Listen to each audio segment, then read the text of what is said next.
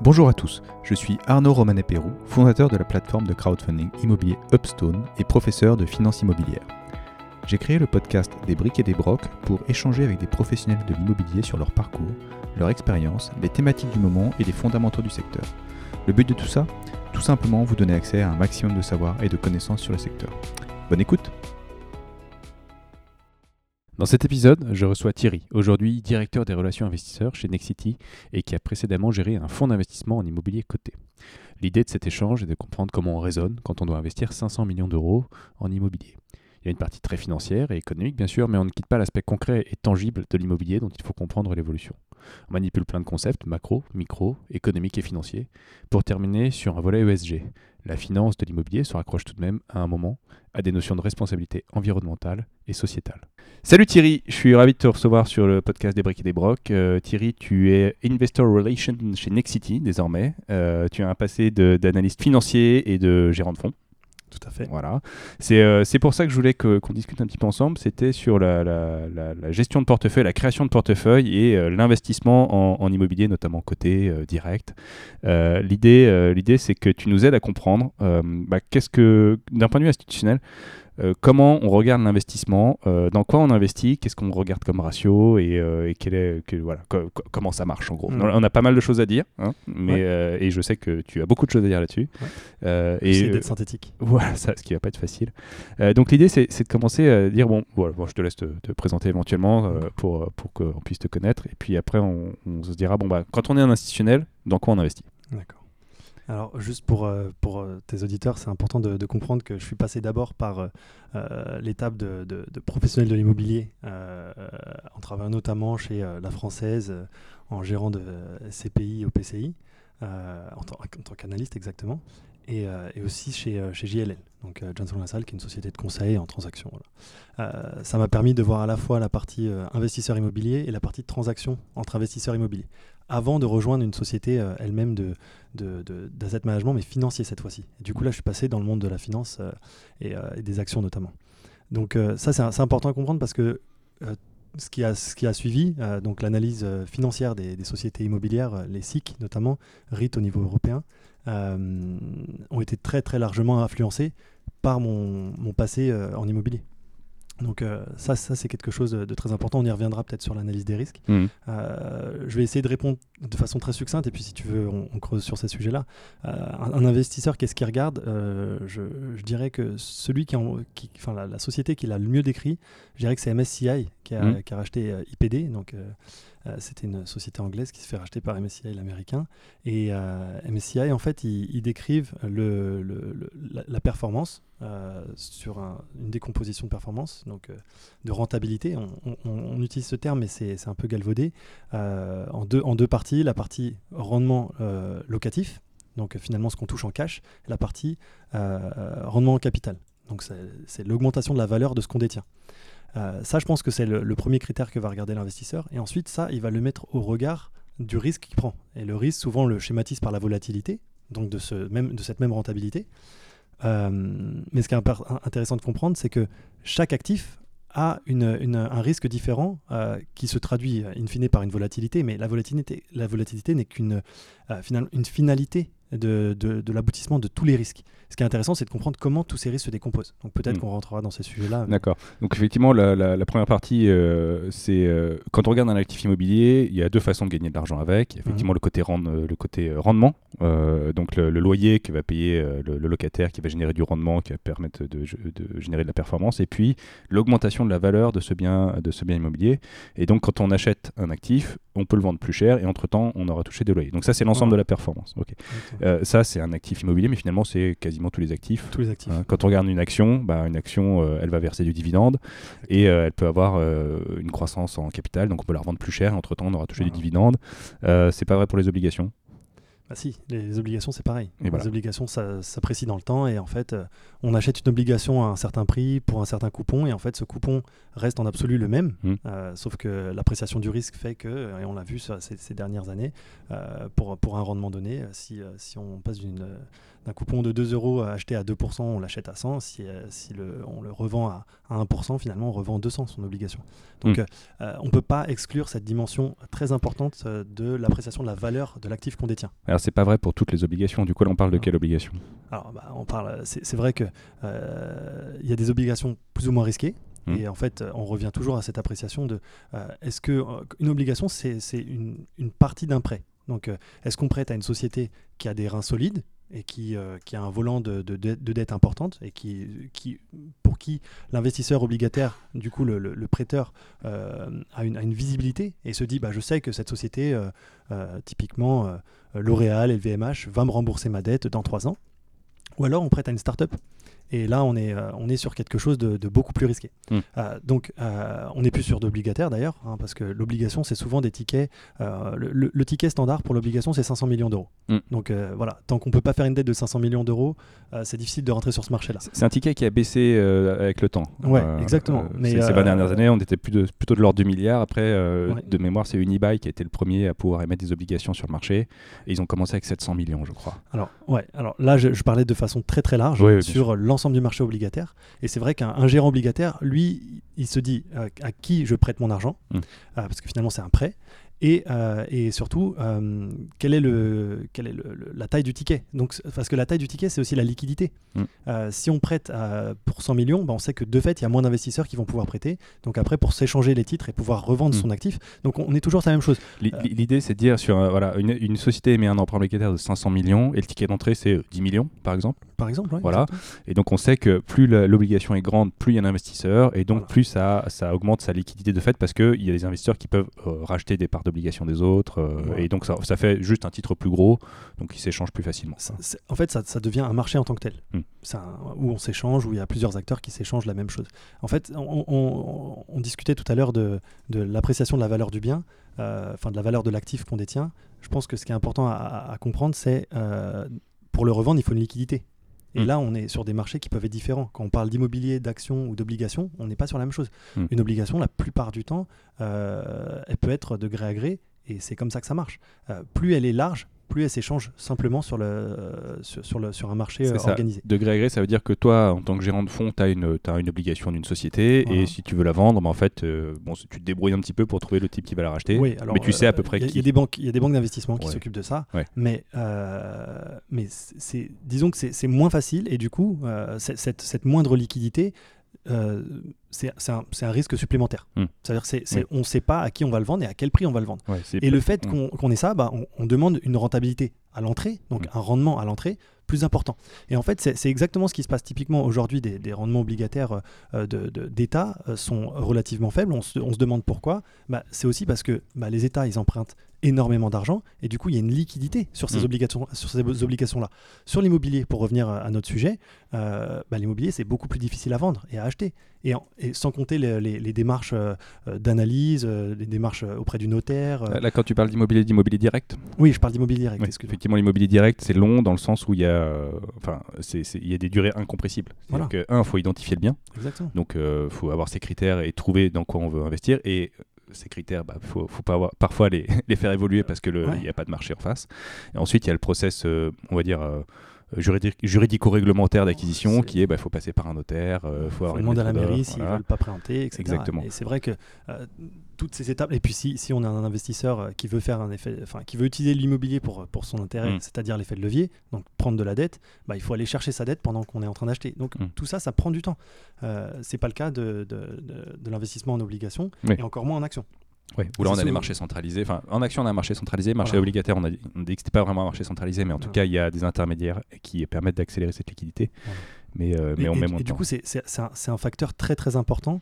Euh, je, je, me, je, me, rappelle d'une discussion euh, que j'avais eue, notamment enfin, avec un, un, PDG que, que je citerai pas forcément, mais du coup, lui, il, me disait la principale chose qu'il faut faire quand tu investis, c'est de te poser la question à quel prix tu vas vendre quand tu vas sortir. Hmm. C'est tout. C'est l'exit strategy. Voilà. Et, je pense que ça, c'est bien à garder à l'esprit, parce qu'il faut se dire que quand on fait un investissement, quand on met de l'argent quelque part pour des raisons financières, et, c'est pour ça que je le distingue des autres, euh, des autres euh, usages de ces fonds, euh, il faut se dire, mais qu'est-ce que je recherche?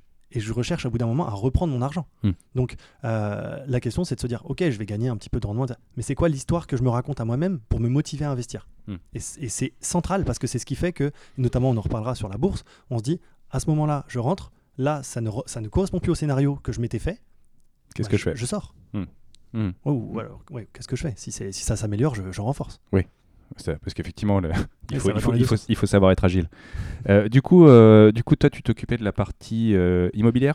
Alors voilà, en fait, je gérais des fonds qui n'investissaient que dans les actions de sociétés immobilières, Hmm. essentiellement donc des foncières. D'accord. Et ce fonds, plus globalement, était un peu diversifié dans d'autres dans d'autres poches ou Alors, Toi, non, t'es- c'était c'était un- c'était trois fonds spécialisés. Il y, a- il y avait des fonds euh, zone euro, des fonds euh, Europe, et puis euh, f- français ou luxembourgeois selon le type de client. D'accord. Et la, la, la société d'asset management avait d'autres fonds qui investissaient dans d'autres choses? Ouais, exactement. Et j'étais j'étais le référent sur la partie immobilier. D'accord. Donc euh, il y avait une stratégie globale de diversification sur des classes d'actifs. Exactement. Et après, il y a des, euh, des sous-diversifications qui sont spécifiées sur l'immobilier. Ok, C'était euh, c'était euh, 40-40-20. 40 actions, 40 obligations et 20 alternatifs. D'accord. Ok. Euh, et l'alternatif euh, dans lequel on a il- Il y l'immobilier. avait alors dans cette Entre société, dans la société dans laquelle j'étais, on, on peut retrouver l'alternative en règle générale Mhm. sur le marché. Dans la mienne, dans la société dans laquelle j'étais, il n'y avait pas d'immobilier, Mhm. il y avait euh, des options. Donc typiquement, c'est un, marché euh, différent. Il y avait des prêts non cotés.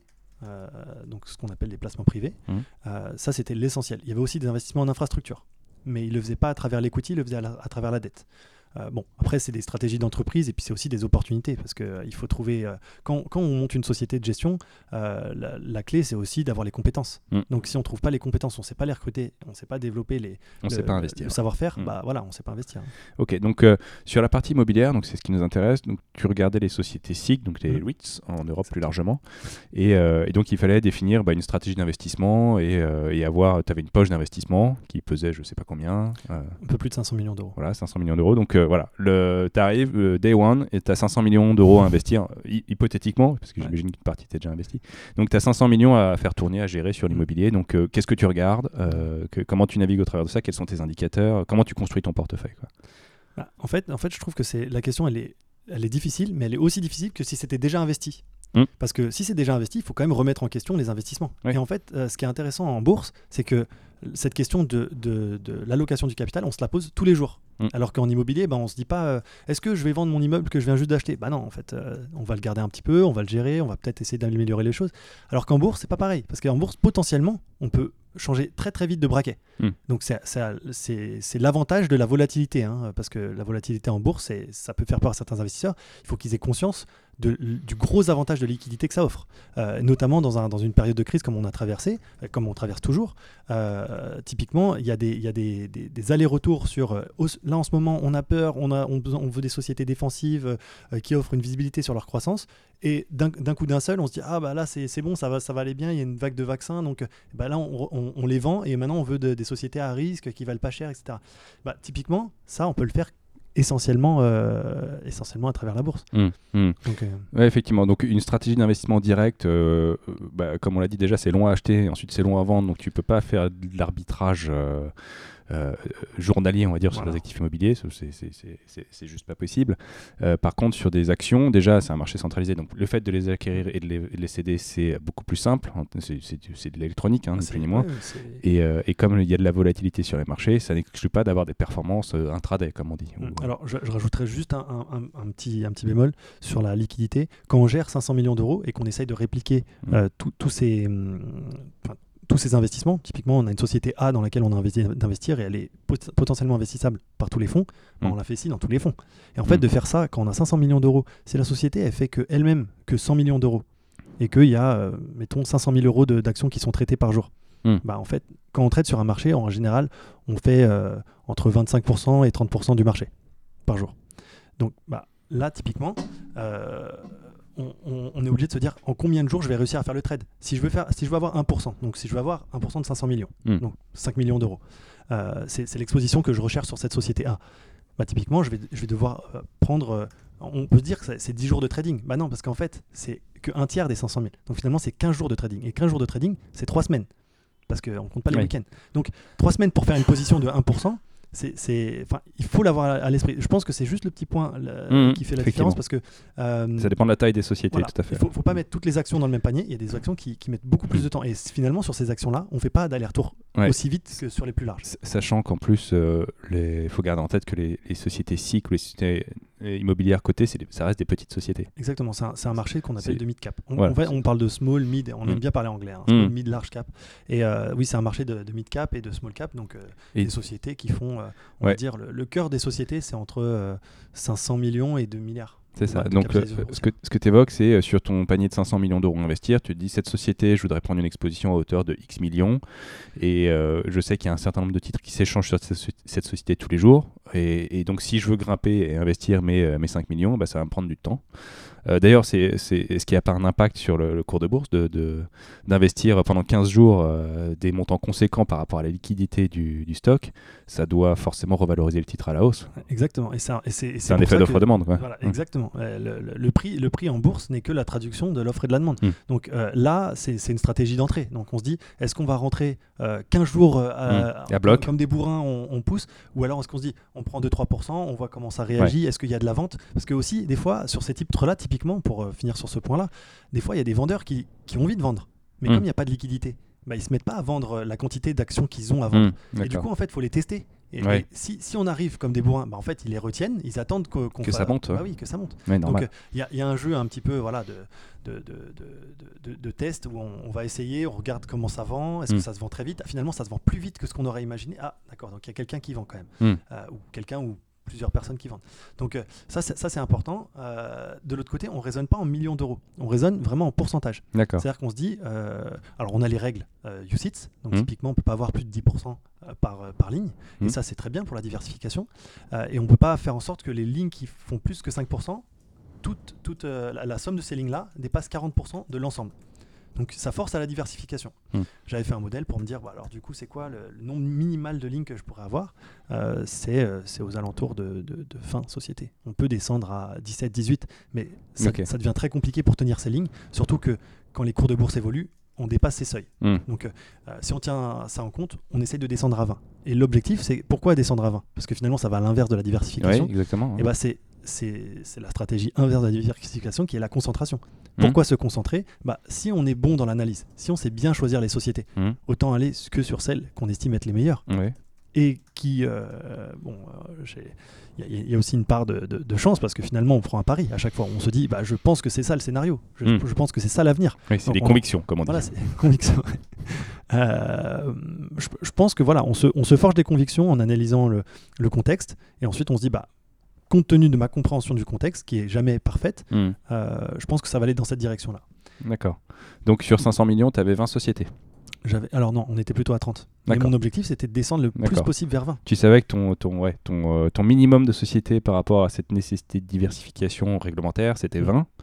Euh, donc tu étais entre 20 et 30, j'imagine. Voilà. euh, Quand en- je suis en- arrivé, c'était plutôt à- de l'ordre de 40 et j'essayais le plus possible de descendre et aussi donc, et d'enlever les petites sociétés les plus petites en fait. Pourquoi? Alors, c'est pas parce que je les aimais pas, Pour la liquidité pour la liquidité. Ouais. C'est que euh, dans, dans un souci de, de gestion du risque de liquidité, c'est-à-dire si à un moment donné euh, on, on revivait une crise comme 2008, et mon responsable m'en parlait souvent, me disait bah, en 2008, tous les jours, je vendais plusieurs pourcents du portefeuille. Hmm. Euh, bah, c'est vrai que ça, ça, rapide, rapidement, on se retrouve avec les plus petites lignes les moins liquides qui en fait qui constituent 80% du portefeuille. Et là, il y a un vrai vrai risque Hmm. parce que celles-ci, on peut plus les vendre et du coup là, on va casser la, on va vendre à, à perte, Ouais. à très très lourde perte. D'accord. Donc 500 millions d'euros investis sur 40 sociétés quand, quand tu es arrivé. Et l'idée, bah, c'est de regarder. Donc il y a 40 SIC en Europe dans lesquels tu étais investi. Alors, il y a C'était des SIC, que des celle SIC que j'avais en portefeuille. En- le- ce qu'on on distingue bien l'univers d'investissement. Ouais. Euh, donc c'est tout ce qui est investissable. Donc Ouais. si tu prends tout, tout, tout, tu montes à 500 sociétés. Sauf que tu en as 300 qui sont ridicules en taille. Donc, En- en fait, là, on parle de l'ensemble du- de, de des l'ensemble SIC euh, des en Europe. En Europe. Ouais. ouais, exactement. Ouais. Euh, celles qui sont investissables, on va dire qu'il y en a 200. Et si tu refais un, un- un petit tri de celles qui sont quand même un peu trop petites, tu redescends à 160. Alors là, là, donc 500 SIC, ça veut dire qu'il y a des, des toutes petites sociétés. Toutes euh, petites, des trucs de, de, qui sont- de 1 million, 2 millions d'euros. Ouais, donc là, là-dessus, euh, en termes d'exposition, c'est très compliqué pour toi de Ouais, c'est juste de pas être surexposé ou d'avoir de la liquidité derrière. C'est ça le problème, c'est que c'est trop petit pour qu'il y ait des gens qui te rachètent ta position au moment où tu vendre. t'as- Et sur certains marchés, même pas, même je pense un particulier, il pourrait, il pourrait mettre la pression sur, à la hausse sur le, sur le prix en fait. Ouais. Parce qu'il s'échange. euh, En mettant un ticket de 50 000. euh, Ouais, il ouais. s'échange moins de 10 000 euros par jour. Hmm. Donc euh, c'est. D'accord, Donc, donc, effectivement, comme tu dis, tu as l'univers d'investissable et tu as ton univers, as ton, ton Bah, périmètre en tout cas. Ma sélection en fait. Ouais. Donc, euh, Donc on tombe à 200 On, alors on tombe, à, 200. on tombe à 200 Ouais. dans l'investissable et nous, euh, comme on était quand même assez exigeant par rapport Mhm. à la taille qu'on avait, Ouais. on, on descendait à 160. D'accord. Donc ça, 160, c'était le vrai investissable. D'accord. Et, euh, et on se disait, ben, on, veut euh, le, le- le quart euh, supérieur. D'accord. Alors le quart supérieur, comment il se définit? Il se définit de, de deux façons, de façon euh, très simple. Euh, celle qui, selon nous, va avoir les performances boursières, et là je parle vraiment de boursières, Mhm. euh, le- le- les meilleures à l'avenir. Donc on regardait sur un horizon de 3 ans. Donc ça c'était le, le- point. Le, le deux- le deuxième point c'était à quelle valorisation ça se fait. Et là on parle de valorisation boursière. D'accord. Donc en- là, c'est ton, ton cours, cours de l'action? À Alors- l'entrée Alors, c'est pas le cours de l'action, c'est le cours de l'action rapproché à un métrique euh, comptable, financier. D'accord. Donc, à, une, à une- un indicateur financier. Donc, typiquement, celui sur les foncières, ce Mhm. qu'on regarde euh, essentiellement, c'est euh, l'actif net réévalué, D'accord. Donc c'est la valeur des actifs euh, euh, nette de la dette. net de la dette. Voilà. Donc, Donc, on prend, donc, euh, ça, la- ça- ça- ça correspond à la valeur économique des fonds propres. C'est ça. Donc une société qui a 1 milliard d'actifs, elle a 500 millions de dettes.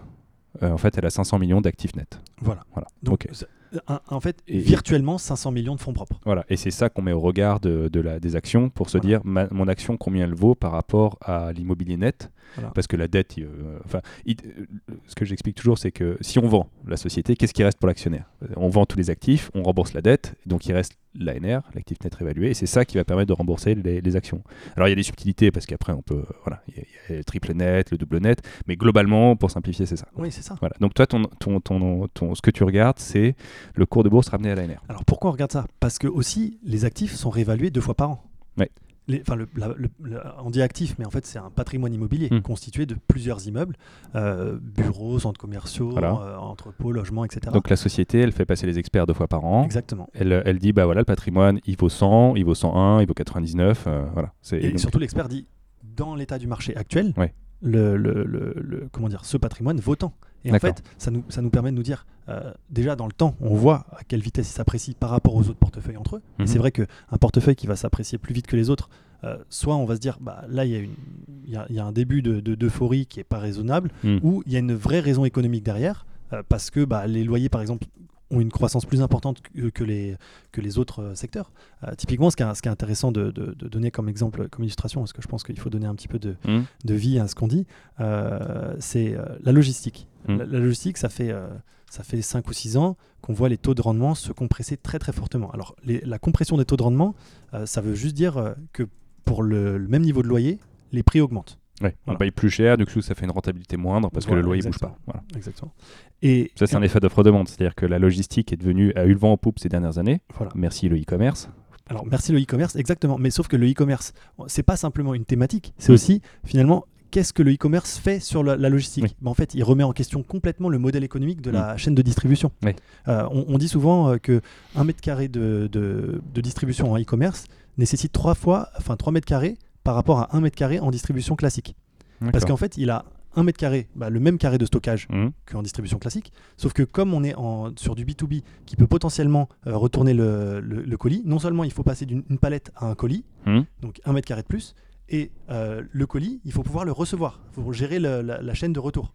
Ah oui, non, c'est hyper intéressant. et- et- et en fait, juste le changement de modèle, ça veut dire que moi j'ai eu beaucoup de mal au début à me dire, mais en fait, euh, c'est pas e-commerce, ça veut dire plus d'entrepôts. Je comprends que ça veut dire moins de centres commerciaux, Oui. mais pourquoi plus d'entrepôts Hmm. Et en fait, quand j'ai compris ça, Parce que tu as une chaîne bah logistique oui, qui est différente. logistique. Et en fait, par-dessus ça, il y a un autre, euh, il y a- il y a une autre couche à rajouter, c'est que le, le- le- le maillage n'est pas le même. Parce que quand on distribue, euh, quand, quand en fait on, on se fait livrer depuis l'Asie euh, dans des grands entrepôts pour ensuite distribuer quelques grands euh, magasins, bah finalement, on n'a pas besoin d'être hyper maillé. Par Mm. contre, quand on distribue à des particuliers, bah en fait, on a besoin de pouvoir tous les toucher, et en plus, et, et encore plus quand on cherche à les distribuer rapidement. Donc, la, la- la granularité du maillage rajoute à cette, à cette demande. Et c'est là qu'on rentre sur ces idées de euh, logistique urbaine, Hmm. où on a Hmm. besoin d'être très très proche de son consommateur final. Ouais. Et donc on disait, voilà, on prenait l'exemple, tu prenais l'exemple de la logistique, Parce ça fait que- 5 ou 6 ans que les taux se compressent, pour les raisons qu'on vient d'évoquer là. Et donc les, les- les taux se compressent, c'est-à-dire que les valorisations augmentent. Voilà. Et pourquoi les valorisations augmentent? J'ai fait tout ce, tout ce, tout, à, à dessein hein, ce- cette digression. C'est que euh, parce qu'il y a plus de demandes sur le marché locatif, donc parce que les entreprises de, de distribution veulent davantage d'entrepôts, en Mhm. fait, elles-mêmes, il y, a- il y a aussi une offre-demande sur ce marché locatif-là, et il n'y a pas l'offre. il n'y a pas l'offre d'entrepôt. Donc en fait, on, on- on a une, une tension sur, sur les loyers. Et en fait, elle s'est d'abord con- constatée par, euh, on va dire, un resserrement des négociations, euh, pour pas rentrer dans les détails euh, trop juridiques et techniques. Euh, et en fait, c'est resté flat les loyers, mais, on se, mais tous les investisseurs se disaient ça pourra pas rester flat, ça Mm. va monter. Et en fait, le bon indicateur qu'on avait, c'était l'Angleterre, parce que l'Angleterre a, a réagi avant les autres marchés d'Eu- d'Europe. Donc on a vu que notamment les marchés de, de commerce se sont effondrés, se, se sont effondrés avant euh, l'Europe continentale et la marché de la logistique euh, ont monté très fortement euh, avant. Et en voyant cette tendance arriver de, de, outre-Manche, bah, en fait on s'est dit c'est on peut pas acheter à, à 6, 7 euh, ou euh, 5% même euh, des, des entrepôts qui sont très très bien placés sur la dorsale. Alors la, la dorsale c'est Lille, Paris, euh, Hmm. Lyon, Marseille. Ça veut dire que, si- en fait, quand tu achètes à 5, ça vaut, ça vaut 3, 4 ou. euh, comme- enfin, quel, est ton raisonnement derrière Je peux pas En fait- acheter à en fait, 5. c'est pas, c'est pas, on peut pas acheter à 5. C'est que si aujourd'hui, un investisseur institutionnel, quand aujourd'hui il veut acheter, et il y en a plein qui veulent acheter de la logistique, Ouais. et encore plus avec la crise sanitaire qui a accéléré le, Ouais, le- ouais. le- le commerce du commerce. et bah euh, finalement, l'investisseur qui veut faire ça, bah, il essaye de trouver des biens, il en a pas. Mm. Et dès qu'il y en a un qui se, dispo- qui, qui se propose, bah, comme il y a la queue pour pouvoir Ouais, acheter, ça fait bah, monter c'est- les prix. c'est celui qui a le plus d'argent et qui est prêt à accepter le moindre rendement qu'il a en fait. Mmh. Donc là, et- ça, c'est la compression de taux. ouais, voilà. Et, et- et c'est la compression de taux, c'est la hausse des prix. Et après, c'est la question de se dire, ceux qui participent, est-ce qu'ils sont raisonnables? Est-ce qu'ils ont Et en fait, il y a beaucoup de, de gens qui critiquent le marché, euh, pas seulement celui de la logistique, mais de l'ensemble des marchés financiers, hein, euh, du coup, dont l'immobilier fait partie, en se disant, oui, mais il y a trop de cash dans le système. Mmh. Et en fait, quand il y a- ouais. y trop de liquidité, mais en fait, c'est trop de pression sur la valeur des actifs. Parce que le, le- le- le concept de liquidité, c'est en gros, il y a beaucoup d'argent à investir. Euh, si on le garde en cash, il rapporte rien, voire il coûte de l'argent, Ouais, avec euh, des notions d'inflation. Ou alors on investit. Et si on investit, bah, comme il n'y a, pas beaucoup non plus d'opportunités par rapport à la quantité de cash, et bah, ça fait qu'il y a une, y y a surchauffe sur, euh, sur l'acquisition, ce qui fait monter les prix. Et donc on peut se demander si c'est euh, si si sain en termes de, de- de marché et si c'est pas de la spéculation ou autre. quoi. Ah, en fait, en fait euh, je, je, je- pense que, hélas, on, va- on fera peut-être le lien avec euh, les, les finances personnelles, mais euh, quand on a du cash de côté et on se dit, bah, au moins, je perds pas d'argent.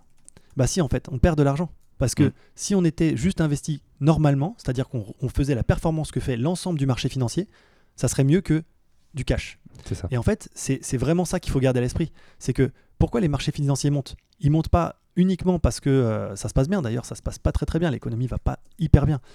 La, la vraie question, c'est parce que comme on met plus de, enfin, c'est le principe de l'inflation, mais mis sur la, enfin, transposé à la valeur des actifs. C'est comme il y a plus d'argent dans le système, Mm. bah, pour un nombre d'actifs euh, limité, Limité. bah, la valeur augmente.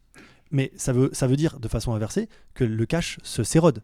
Mm. Donc virtuellement, on voit que son cash, son, son 10 ou son 50 000 euros sur son compte, il bouge pas. Bah, il bouge pas, mais en fait, il perd de la valeur au regard de ce que je peux acheter euh, demain avec ça. Donc, Mm. euh, et c'est vraiment ça qui, qui, pousse, euh, alors, une partie des investisseurs particuliers, mais l'essentiel des investisseurs institutionnels à se dire, je suis obligé de, de m'exposer en fait au Mm. marché.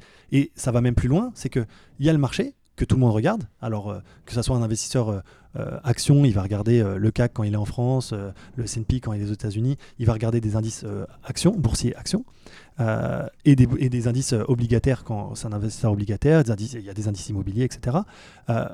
Il va regarder ce que fait le marché. Lui, il va vouloir prendre plus de risques pour faire mieux en fait. Mm. Sauf si sa- sa- son appétence au risque est moindre que celle du marché. Et là, c'est de façon, euh, euh, il le fait de façon complètement consciente. Il se dit, bah, je décide de prendre moins de risques. Ça me dérange moins de faire moins que le marché, mais parce que je regarde sur le plus long terme. Mm. Et moi, ce qui m'importe, par exemple, c'est la volatilité ou c'est le rendement, parce que je suis une caisse de retraite et que ce que je veux, c'est pouvoir faire face euh, aux pensions. On revient sur la logistique, du coup, tu es parti Ouais. sur la logistique, on a, Excuse-moi, on a un petit Je- peu digressé. je Non, mais c'est très bien, du coup, on va pas dans tous les sens, mais euh, on était sur la logistique et tu te disais, ouais, ça fait 5 ou 6 ans que les taux se compressent. Ouais, exactement. Donc toi, en tant qu'investisseur, Là, qu'est-ce je que... parle de la France. Ouais, de la France, effectivement. Qu'est-ce que tu regardes à partir de là? Qu'est-ce que... qu'est-ce- qu'est-ce- Bah, en Qu'est-ce fait, que tu, tu tu, te concentres, tu te dis, tu essaies de te dire, c'est- c'est comme en bourse, c'est tu dis pourquoi ça monte? Mm. C'est la première question qu'il faut que tu te poses. Euh, et en fait, il faut partir de la fin. C'est je- j'ai bien envie d'en faire parce que ça monte. C'est là, c'est Mm. c'est un, réflexe normal. Il faut juste te dire pourquoi ça monte. Et est-ce qu'il y a du potentiel à ce que ça monte encore? La thèse derrière, c'est la thèse fondamentale, euh, c'est euh, bah, en fait il y a un déséquilibre offre-demande favorable sur le marché locatif qui fait que les loyers peuvent monter. Si les loyers peuvent monter, bah, en fait le rendement que j'achète aujourd'hui à, à 4, bah, en fait il vaudra peut-être 5 demain, Mm. sur- si, si je le compare à mon prix d'acquisition. Euh, sauf qu'en en réalité, c'est pas, il faut pas le comparer à son prix d'acquisition. Il faut se dire, je l'achète aujourd'hui à 100 et ça me ramène du, du, du 4, donc 4%. euh, mais demain, ça va, il va passer, le 4, va, parce que les loyers vont augmenter, il va passer à 5. Mhm. Mais ça sera, ça sera pe- peut-être peut-être plus 4% que va m'acheter mon, mon, mon acheteur euh, futur, ça sera 3%. Ouais. Et du coup, j'applique un 3% sur euh, 5 millions d'euros, par exemple. C'est ça, donc il y y a une différence entre euh, le rendement que va générer le loyer par rapport à ton prix d'acquisition. Donc tu achètes 100, les loyers valent 4. Euh, les loyers augmentent, donc ça, ça, ça vaut 5 maintenant. Enfin, ça te fait 5% Voilà. de rendement sur ton prix d'acquisition. Mais l'acquéreur d'après, il va se dire bah, Moi, je suis prêt à l'acheter pour un rendement qui est à 3%. Voilà, de donc 3%. ça, c'est la, bon, c'est la, c'est la mécanique du rendement qui a, euh, en termes de valorisation immobilière qui permet de dire bah, je prends ma- mon loyer, je le divise par 3%, ça me donne ma valeur. Exactement. Et, voilà. et donc le type achète à 3%. Et, Donc, et euh, donc il équivalent de ach- 150. Voilà. Donc, euh, en, en augmentant de, de, de, de 25% ton loyer parce que tu es passé de 4 à 5, Mm. et bah, tu n'augmentes pas de 25% ta valeur, tu augmentes de 50% parce que tu as aussi eu un mec qui s'est dit, et c'est pas que un mec en fait, c'est un Mm. marché. Mm. C'est-à-dire que les mecs qui font la queue, je trouve que cette expression, elle, est, elle, est- elle montre vraiment que finalement, tu as, un déséquilibre entre l'offre et la demande. Parce que c'est vraiment ça. C'est Mm. que les mecs qui font la queue à partir du moment où bah, en fait, tu as plus de gens qui en veulent que Mm. de, de produits euh, disponibles. C'est- C'est c'est intriguant, la logistique c'était le parent pauvre de l'investissement, c'est un petit marché, c'est pas, c'est c'est un par rapport au bureau, Ouais. au commerce, c'est tout petit. euh, et Des euh, actifs de ça- petite taille aussi. ouais, et des actifs de. Alors il y a des entrepôts de 50 000 m2, Ouais. 120 000 m2, mais qui Mais- sont plutôt. Mais qui coûtent 50 millions d'euros. Voilà, Donc, qui- euh, c'est- qui coûtent pas si cher que ça, ramené au mètre carré. Euh, mais ça, ça, ça a eu le vent en poupe parce que ça fait. euh, bah, L'iPhone, c'est quoi 2007 Euh, Ouais, c'est Donc ça. tout ce, que, tout ce qui est commerce, e-commerce, Voilà. ça, ça s'est développé à partir de là. Donc euh, la, la- la thématique de la logistique, euh, elle est, elle, est, elle est montée en puissance et les investisseurs bah, qui ont besoin d'investir. Et l'immobilier, c'est un, un monde de l'investissement qui s'est professionnalisé au cours de ces 20 dernières années. Donc il y a de plus en plus d'investisseurs qui regardent. A- on a vu hein, en 15 ans le nombre de sociétés de gestion qui, sur la place de Paris, a complètement explosé. On a rattrapé le retard par rapport à Londres, je dirais. Euh, donc on a beaucoup plus d'investisseurs qui vont regarder bah, le marché du bureau, le marché du commerce, et qui vont se dire bah, la logistique c'est quoi? Et pourquoi ça a du sens d'investir dedans? Et euh, donc ils regardent aussi. Et donc toi, tu étais plutôt sur les, les sociétés SIC qui Ouais. font de la logistique. Donc il y a des sociétés Alors, spécialisées euh, dans l'immobilier logistique côté. Alors exactement. En fait, il y a la plupart du temps les, les sociétés sont spécialisées. Mm. Donc euh, elles ont un seul, euh, soit un seul pays, soit une seule classe d'actifs. Oui. Donc une société immobilière, elle se dit bah, je vais faire que de l'immobilier en France. Et elle va, elle va faire une ou deux classes d'actifs ou trois classes d'actifs. Alors là, on dit classe d'actifs, mais en fait c'est secteur immobilier. Ouais, des sous-classes Euh, d'actifs. Voilà, c'est euh, elle va faire du bureau et du logement. Euh, typiquement, Jessina euh, fait du bureau et du logement. Voilà, elle a, elle a à peu Avec, près 80%. euh, ouais, avec une majeure bureau quand même. Une majeure bureau. ouais. Ouais. Et puis il y a un- une concentration très quartier des affaires de Paris, et puis aussi la- la- l'approche l'approche banlieue ouest. Et en fait, sur, cette, sur ce périmètre-là, elle va se dire bah, je vais faire du bureau, je vais faire du, aussi du logement. Alors c'est- aussi le poids de l'histoire, hein. ça veut dire que c'est des concentrations de sociétés qui se sont regroupées, etc. Mais il y a une décision quand même d'allocation de se dire, moi je veux être présent dans cette zone-là, ça veut dire que si ça ne correspond pas, euh, si, si l'actif n'est pas situé à cet emplacement-là, s'il n'est pas utilisé comme ça, il ne m'intéresse pas. Et Mm. c'est- c'est comme ça que la société va, va, se, va arbitrer. Et en fait, en effet, il y a des sociétés spécialistes. Et, euh, et ça, les, les- les actionnaires aiment beaucoup parce qu'en fait, comme ça, ils décident de s'exposer à, à une thématique très pure. Ouais, disant- j'allais y venir en disant Ouais. euh, est-ce que c'est euh, enfin de l'œuf ou la poule, euh, la poule ou l'œuf Ouais. Est-ce que c'est les, les investisseurs qui veulent, enfin qui privilégient des sociétés qui vont être spécialisées sur un sous-secteur ou un secteur pour, pour faire leur diversification, diversification même, pardon, et se dire bon bah voilà, moi je veux faire du bureau à Paris, euh, bon bah j'ai Sina, boum. Je veux faire du, du centre commercial en Europe, bon bah je vais faire Unibail. Voilà. et, et, et alors si si Unibail était plus ou moins diversifié sur plein de bureaux, plein de plein de commerces, euh, le- le- l'investisseur serait diversifié finalement. Ça lui plairait Voilà. peut-être un peu moins. Non, c'est encore une fois, et là peut-être qu'on va aborder, aborder juste rapidement euh, le, le sujet de, de comment chaque investisseur se positionne sur la, la Mm. cartographie des risques. Euh, Il y a des investisseurs qui cherchent, un, qui cherchent à baisser leurs risques Mm. et qui n'ont pas forcément les compétences de diversification. Mm. Bon, bah, typiquement, ces gens-là, ils vont avoir envie de, de se dire, moi j'investis dans une foncière diversifiée parce que elle connaît le, le- les, les- les sous-marchés, elle sait choisir les bons. Et, euh, et elle est disciplinée dans son approche financière, de se dire, euh, je, je pense que typiquement Covivio, euh, je, je pense à Covivio parce que c'est une foncière diversifiée française qui est, qui est assez, assez connue, Anciennement Clépierre. Anciennement foncière des régions. Foncière, bon, mince. Ouais. Euh, zéro. ok, anciennement foncière des régions, d'accord. Euh, oui, foncière des régions. Euh, et en fait, cette, société, elle est euh, majoritairement composée de bureaux. 60% de bureaux, donc 40% en France et 20% en Italie, pour faire très très simple. Peut-être que, que je me trompe à quelques pourcentages près, mais c'est pour avoir les grands, les grands ordres de grandeur en tête. Et, et le reste, c'est sur de l'hôtellerie en Europe. Donc là, c'est quel que soit le pays, c'est en Europe. Euh, et, euh, et sur du logement en Allemagne. Donc euh, finalement, cette société, elle est présente en France, en Italie, en Allemagne sur du bureau. Elle est présente sur du logement en Allemagne et sur de l'hôtellerie un petit peu partout euh, en Europe, dont notamment euh, l'Espagne. Parce que c'est vrai que c'est il y a des- il y, a des marchés qui sont forts comme ça. Bon après l'hôtellerie en ce moment, euh, voilà, Moyen. On- voilà, Ça souffre. ça souffre. Euh, mais avant la crise, on se disait quand même que c'était tendance du tourisme, etc. Enfin, Mm. Voilà, c'était le rêve. Donc, euh, et, et pour revenir sur, sur, sur ta question, c'est que les sociétés spécialistes, elles sont appréciées en bourse euh, justement pour se dire non seulement on sait très très bien quelle tendance on joue, et la, la transparence des marchés immobiliers permet de se dire, bah, typiquement, je vois que sur la logistique, il y a une compression des taux de rendement, il y a une hausse des, des loyers, donc en fait, en termes de valeur, ça doit bien se traduire dans les, dans la- dans les patrimoines immobiliers. Donc, je ne peux pas acheter un entrepôt tout seul. Il n'y a pas beaucoup de SCPI qui font des entrepôts. Mm. Bon, bah, je vais acheter euh, du. En, Fran- en France, on a une foncière qui s'appelle Argan, Mm. une petite foncière qui est spécialisée là-dessus et qui en plus a la, a la valeur ajoutée de, de- de développer, euh, de savoir développer elle-même ses entrepôts, qui est, qui est, qui est pas un- qui est pas des moindres comme avantage. D'accord, elle, est pro- elle fait pro- la promotion de bureau pour son compte. De- de- d'entrepôts. Alors, juste pour revenir sur cette diversification, euh, le, le fait que les investisseurs aiment bien avoir des sociétés spécialisées, là, on parle d'une spécialisation immobilière. On va dire la diversification, c'est si jamais euh, une eBay se décidait à faire, euh, je sais pas, euh, de, de l'AdWords sur Internet, là, il y aurait clairement un problème de diversification sur des, Ouais. des- des secteurs qui sont très différents. Euh, Ouais. Bah, Il y, a- il y a cette question sur Unibail. euh, Unibail est aussi, est aussi le propriétaire des, des centres et congrès d'exposition. Mm. Donc ça, ça, les a, ça leur pose souvent des, des- des questions. Euh, Peut-être que dans le- dans l'état actuel de leur bilan, euh, c'est une, une question qui, est- qui revient sur la table de façon sérieuse.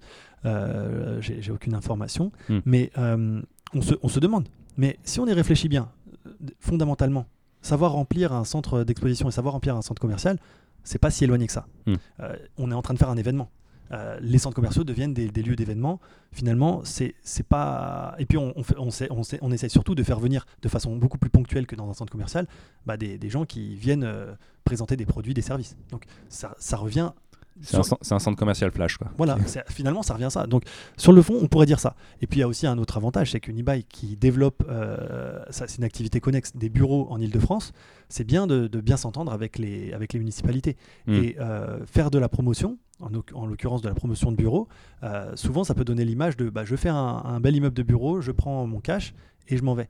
Bah, en fait, en ayant les centres, commer- en ayant les centres d'exposition, bah, on reste ancré dans les territoires Mm. et on reste en lien avec les municipalités qui, elles, euh, délivrent les permis de construire. Ça, c'est ça, c'est un, un lien clé euh, quand on développe. Tout à fait, tout à fait. Alors revenons sur cette notion d'ANR. Ouais. Donc c'est un indicateur, on s'est dit, euh, on va ramener un indicateur euh, boursier, un indicateur euh, comptable financier, Voilà. qui est de comparer la valeur de- du stock, la valeur du- de, de- de l'action à, à la valeur du patrimoine. Donc Ah oui. là, tu as un phénomène de décote et de prime, c'est ça que tu vas analyser. Exactement. Ok. ouais. Donc que- ça veut dire que potentiellement, si tu achètes toutes les, sociétés, toutes les actions de la société, ça peut valoir plus ou moins que la valeur du patrimoine. c'est ça. Euh, Donc quand c'est moins, tu as une décote, c'est-à-dire que tu payes moins la société que le patrimoine. Quand tu as une prime, c'est que tu payes plus cher la société que le patrimoine. Et à Voilà. partir de là, toi, tu fais une analyse. Voilà. On- je, je- je le schématiserai comme ça. Quand à la capitalisation boursière, qui correspond à la valeur euh, boursière des fonds propres, euh, est inférieure à la valeur euh, des fonds propres économiques, qui est comme celle qu'on Mm. a dit, l'actif net réévalué. Donc en fait, on compare que des, des perceptions de fonds propres. Il y a la perception des fonds propres de l'expert immobilier qui se dit, moi je sais que le patrimoine, enfin j'estime que au regard des transactions de marché, le patrimoine vaut, vaut 100. La- après, en tant qu'investisseur, nous, on se dit, bah, il vaut 100, mais il y a 42 dettes. Bah, donc, en fait, les fonds propres valent 60. Hmm. Très bien. Bah, ces 60, en fait, on va les comparer avec ce que, ce que font le, ce que, ce, que, ce que nous dit le marché. Et le marché, pour un, pour un, patri- pour un patrimoine, enfin, pour un, des fonds propres qui valent 60, euh, le marché peut être à 80. Donc, euh, en grosse prime sur les 60.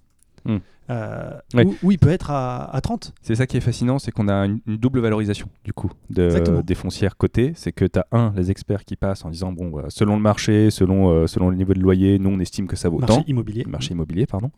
Et euh, il y a le, donc les marchés financiers qui vont ensuite avoir une vision peut-être un peu différente, Voilà. de, qui, qui, voilà, qui est bonne ou mauvaise, en fait, on ne sait pas, mais en tout cas, il y a une, il y a une- une- une appréhension du marché qui peut être très différente de la valorisation des experts. Alors ça- c'est un très très bon point que tu touches parce qu'il il faut l'éclaircir. En fait, ça revient à l'appréciation des risques.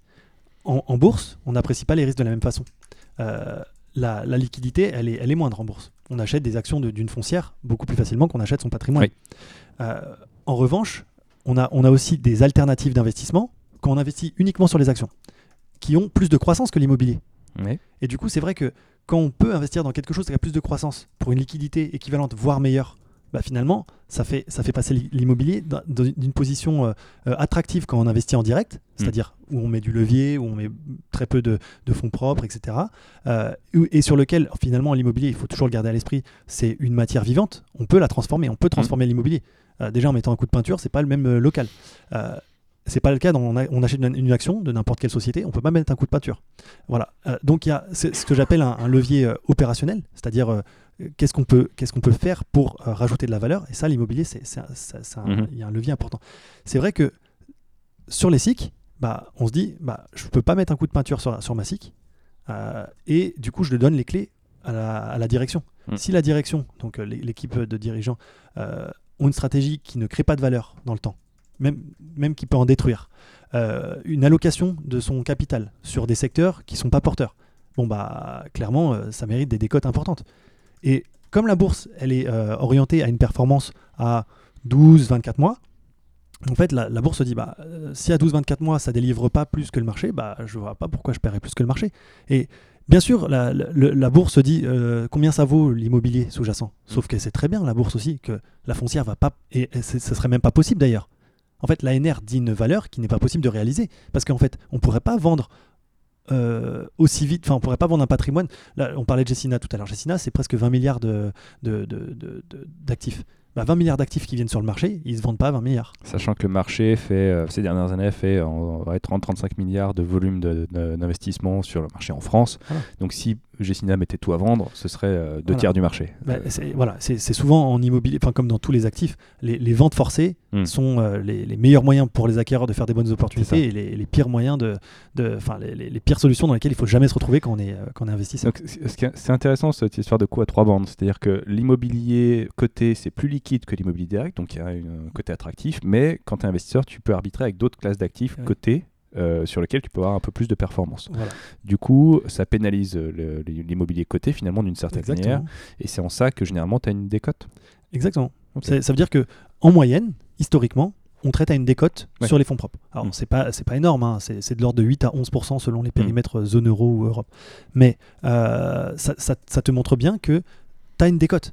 Mais par contre, il faut bien garder à l'esprit, et là c'est pour ça que je reviens un petit peu sur le fait que tu as des investisseurs qui cherchent des risques différents. Mm. Bah, il y a des investisseurs qui se disent, et notamment APG, euh, mm. qui est un fonds de pension néerlandais, qui se dit bah, euh, je, moi, ce qui m'intéresse, c'est d'investir sur 30 ans. En fait, sur 30 ans, en investissant dans des actions de, de foncières, bah, je bénéficie à la fois des patrimoines, euh, de la qualité des patrimoines sous-jacents, mm-hmm. comme si je les détenais moi-même, j'ai même pas besoin d'avoir les compétences en interne parce qu'il y a des dirigeants qui y sont et qui sont plus compétents que moi parce que j'ai pas les équipes. Et, euh, et j'ai surtout la liquidité, c'est-à-dire que le jour où je trouve que cette société elle va pas bien, bah, je ressors. Mmh. Et finalement, quand on a un investissement long terme, donc euh, là en l'occurrence on est sur du 20 à 30 ans, bah en fait ça devient même plus intéressant que l'immobilier physique. Surtout quand on a un problème de cash. Parce que quand on cherche à investir en immobilier sans mettre de la dette, bah là on se dit ah ouais peut-être que les foncières ça vaut le coup. Hmm. Alors que quand c'est et c'est là que je reviendrai sur une stratégie que mon ancien euh, PDG chez La Française disait c'est euh, deux stratégies en investissement get rich ou stay rich. Et finalement, pour le get rich, bah, vaut mieux faire de l'immobilier physique avec, du levier, avec la hmm. dette. et pour stay rich, bah, c'est quand même mieux d'être sur des foncières côté hmm. en bourse Là, on, maintient la valeur euh, et on choisit bien l'exposition. C'est transparent, c'est liquide, c'est clair et c'est facile de, se euh, réallouer. Oui, c'est oui, pertinent. C'est-à-dire que quand tu as une abondance de cash, plutôt que de faire de l'immobilier direct où tu vas mettre du levier et donc pour 100, euh, pour 100 de fonds propres, tu vas chercher 200 d'actifs, donc il faut un volume d'investissement bah qui est beaucoup plus important, et bah, tu pouvoir mettre 100 dans des foncières. Alors, non seulement il faut un volume important, donc ça veut dire deux compétences. la première, de savoir trouver les actifs mm. et les sélectionner, etc. Mais la deuxième, c'est de savoir les gérer. Et, il faut hmm. bien garder ça à l'esprit. Les compétences, le savoir-faire, enfin, l'immobilier et la gestion d'actifs en règle générale, on est sur un métier de service, hein. on est sur hmm. un métier d'homme hmm. euh, et de femme. Euh, ce que je veux dire, c'est que si on ne sait pas faire, on ne fait pas. Et c'est aussi ça l'avantage de, la bourse sur euh, l'immobilier, c'est que l'immobilier, c'est pas, c'est pas donné à n'importe qui. tu pourrais faire du fonds non coté. Tu pourrais faire du fonds non coté. Euh, tu as un risque de liquidité qui est plus important. Plus important. Et tu as souvent, et là, si, sans vouloir euh, jeter la pierre sur les. Parce que c'est pas, c'est juste pas la même stratégie, mais les, les sociétés de gestion qui gèrent des SCPI et des OPCI, elles cherchent une stratégie de rendement. Donc elles cherchent juste à donner le plus de rendement locatif. Mm. Par contre, elles cherchent pas à créer le plus de valeur. Mm. Et c'est là que je reviens. Création de valeur, c'est le lien avec euh, augmentation de la valeur euh, des biens. Bah, la création de valeur, c'est juste de se dire, bah, une, une SCPI, elle est capable d'acheter à 100 et 5 ans plus tard, de revendre à 100. À, mar- à ISO marché, hein, Mm. à marché qui. Voilà. Euh, alors que le, le même actif acheté par une, une SIC, bah, sera acheté à 100 et elle va, elle va dépenser de, de- de l'argent pour faire des travaux, notamment, pour le revendre à 120. Ouais. Donc, Il y a une a- stratégie de création de valeur qui est Voilà. un peu différente. et, ouais. et- et ça, c'est important parce que ça veut dire que c'est plus de risques, mais ça veut dire aussi que euh, sur, sur la durée, elle va créer davantage de valeur. Mm. Et en plus, elle va avoir plus de, de liquidité. Ouais. Le, le- le risque, c'est la volatilité qu'elle va, qu'elle va, euh, dont elle va faire souffrir son investisseur de- à, à un horizon de un an. euh, on constate que sur ouais, un à deux ans, les, les SIC ont à peu près la même corrélation que le marché boursier. Mais, au-delà de deux ans, on est sur une corrélation beaucoup plus forte euh, de 90% sur l'immobilier physique. Donc finalement, l'immobilier euh, en bourse s'achète sur plus de deux ans. Si on veut faire de Hmm. l'immobilier... euh, Pour synthétiser de l'immobilier long terme, il faut, le, voilà, faut le exactement. garder longtemps. Quoi. Voilà. Ok. ok. Donc, euh, c- ce qui m'intéresse, c'était tes 8 à 11% de décote moyenne. Euh, Ouais. L'idée, c'est que on a compris qu'il y avait un mécanisme de marché qui faisait que oh, globalement on a une décote euh, par rapport à la valeur des actifs, mais Mm. cette décote elle peut être plus ou moins importante, on peut même avoir des primes. Il y a parfois des sociétés qui traitent à 30-40% de décote, Ouais. ça c'est un signal. Ah, Ça- bah, Unibail est descendu à 75% de décote. Voilà, cette année, alors ça c'est un très bon exemple Unibail. Donc cette année, Unibail qui était, euh, qui euh, a été pendant de nombreuses années le premier de la classe en immobilier, c'était la Mm. plus grosse société. Et on parlait de pondération dans les indices tout à l'heure. en, en fait, même les fonds n'arrivaient pas à être suffisamment investis dans Unibail Mhm. Euh, parce que c'était une trop grosse société. Tout à l'heure, je parlais du 10%. Voilà. Ça faisait, ça faisait, moi, je me, de mémoire, hein, je me rappelle, on était à, à 16-17% Hmm. dans, dans mon indice. Donc 16-17%, ça veut dire que même quand on en a 10% dans le portefeuille, t'es et qu'on est au maximum de ce qu'on peut, bah, en fait, on est sous-pondéré. C'est ça. Donc ça. si Unibail performe mieux que le marché, bah, en fait, on fait, on peut, on peut pas faire mieux que le marché sur, euh, sur cette Ouais. exposition. Donc c'est un vrai problème. C'est ça. C'est un, un vrai problème. Et ça, Unibail a longtemps traité à une prime. Ah oui, on Euh, était aux alentours de 40, 50, 60%. Ouais, donc ça coûtait beaucoup plus cher que, que l'actif sous-jacent. Mhm. Alors pour euh, a priori des bonnes raisons. Enfin, moi j'explique toujours que c'était les meilleurs de la classe. euh, il y, a, il y a la qualité. Alors là, tu, voilà. tu défends la qualité de l'équipe. Ouais. Et tu as raison, hein, c'est une grosse partie de- des choses. Il y a aussi la qualité du bilan, Hmm. parce que tu achètes aussi le bilan quand tu achètes les fonds propres. Et il y a un autre point, c'est le pipeline. des projets à venir. Bah oui, les projets à venir. Quand, quand tu es sur un marché euh, qui monte, qui va bien, avec une équipe qui gère bien les choses, en fait, tu te dis s'ils peuvent en faire davantage, pourquoi pas? Et en fait, dans, pour, pour euh, synthétiser l'histoire d'Unibail, euh, c'est qu'ils avaient un patrimoine qui valait 5% de rendement et ils développaient à 7, 7, 7,5%. D'accord. Donc quand on développe à 7, 7,5, euh, bah, quand on promet qu'on qu'on fait ça à 7, à- entre 7 et 8%, bah, finalement, on se dit bah vaut mieux qu'ils développent leurs propres centres commerciaux plutôt que ils les achètent sur le marché à 5. Ouais. Parce que sinon, ils les achèteraient à 5.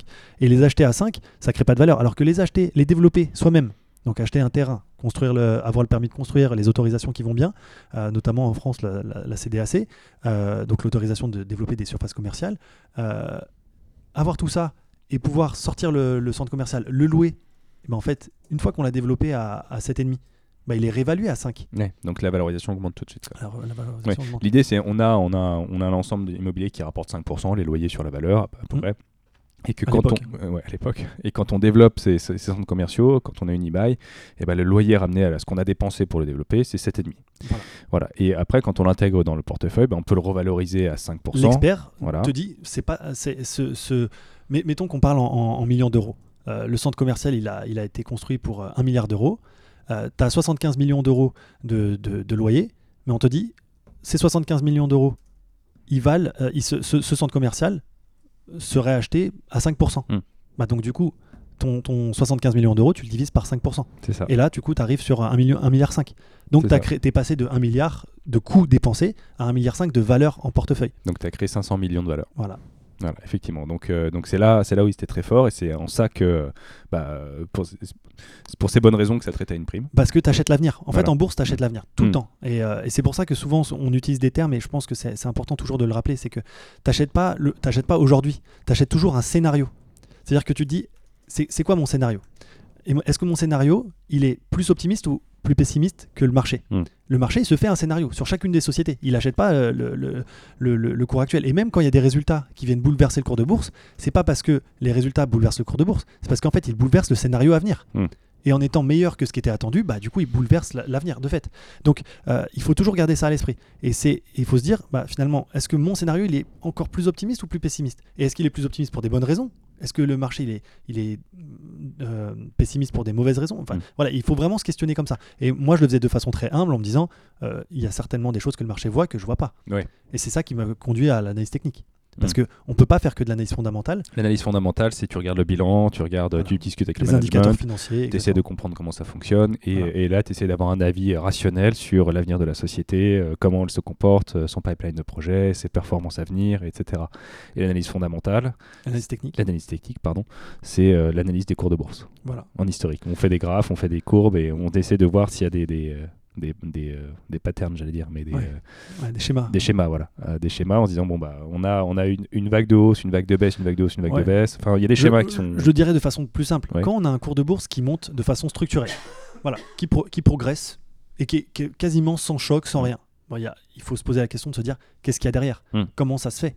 Euh, Parce que finalement, ce, ce- ce cours de bourse qui monte, c'est des, des gens qui, tous les jours, s'échangent le titre à un prix qui vaut plus cher que la veille. Mm. Donc, comprendre ce qui les motive à payer plus cher, ce qui les motive à être toujours présent. Parce que finalement, euh, c'est une fois qu'un mec il a, il, a, il a mis son cash dans la boîte, normalement, c'est bon, il est actionnaire. Mm. Sauf que, bah non, il y en a qui continuent d'acheter. Et mais en même temps, ça veut dire qu'il y en a, il y en a qui vendent. Donc, qu'est- qu'est-ce qui fait ça? Et qu'est-ce qui fait que ces échanges font que ça monte toujours? Bah, en fait, ce qui est intéressant, c'est de se dire que il y a peut-être des raisons fondamentales, Mm. celles que tu viens de dire, c'est-à-dire des raisons opérationnelles. La société fait bien son travail dans un marché qui marche bien. Tout simplement. Voilà, tout simplement. elle gagne bien de l'argent, etc. Voilà. Euh, et il y a d'autres choses. Il y a quelle est la perception du marché du fonctionnement, du, du fonctionnement de cette boîte. Hmm. Et, et- et dans, cette, dans ce que je dis dans perception, c'est comment euh, une partie du marché se dit, mais ce modèle économique, il va souffrir ou il va bénéficier de- du contexte qui est en train d'évoluer? Et là, on est, on est sur euh, de la macroéconomie beaucoup plus. Donc là, c'est quand on essaie de le raccrocher à quelque chose de fondamental. Mhm. Et il y en a qui, qui le décrochent complètement du fondamental en se disant juste, bah en fait, comme tu dis, tu parlais de schéma, disent juste, bah là, ça, ça a telle forme, et du, on utilise des différents outils en se disant, bah, là, c'est, là, c'est quand même, euh, on, on est quand même sur, sur une tendance où euh, on, on voit, on voit que ça va continuer de monter. Et en fait, on peut pas être gérant euh, action et se dire, on voit quelque chose qui monte, et on, et on l'exclut de, de- de notre radar. Mhm. Mhm. On doit se poser la question, on doit comprendre. Et si on trouve une raison qui nous convient, et souvent une raison fondamentale, on se dit bah il y, a un- il y a un feu vert. Moi j'aime bien utiliser l'analogie du, feu- du- du code de la route. C'est il y a, il y a un feu vert euh, en analyse technique. Je peux avancer ou je peux traverser si on est piéton. Euh, et en fait, je peux traverser, mais est-ce que euh, est-ce que le feu vert, est-ce que je vois bien le feu vert? Mm. Est-ce que et est-ce que il, il a, enfin est-ce que c'est vraiment un feu vert ou est-ce que c'est moi qui me qui vois mal le feu rouge? Et, et finalement, c'est euh, c'est en, essayant d'aller plus loin que, que cet indicateur. Donc, c'est à la fin, euh, au début, je, je l'utilisais comme, euh, comme un indicateur euh, supplémentaire. Hmm. Et plus je le faisais, plus je me disais, mais en fait, c'est un, un indicateur d'alerte. C'est-à-dire que ça me dit, là, là, ça monte. Euh, pourquoi? Est-ce qu'il y a une euphorie quelque part et du coup, bah, je la laisse passer Hmm. Ou est-ce que Parce que il y a un début de tendance que je ne vois pas ouais. en fait Mhm. parce que bah il faut en fait euh, quand, quand, quand tu investis sur des marchés aussi liquides que les marchés boursiers euh, tu as besoin d'une routine à- de, pour t'informer sauf que tu peux pas t'informer de tout d'un coup Ouais, parce qu'on disait, tu as 30 sociétés à gérer quand même. Alors et puis tu as surtout oui. la macro et puis tu as surtout que Ouais. maintenant tous les marchés interconnectés font que euh, le- ce qui se passe en Asie aux États-Unis ça influence l'Europe qui influence les marchés immobiliers Et Trump qui tweet. euh, bah, ça- exactement. voilà, ouais. Donc, euh, là- et, et tout à l'heure, je te parlais d'appréciation du risque, euh, qui, qui joue directement sur la valeur des actifs, tous, hein, donc euh, boursiers, obligations, immobilier, matières premières, tout ce que tu veux.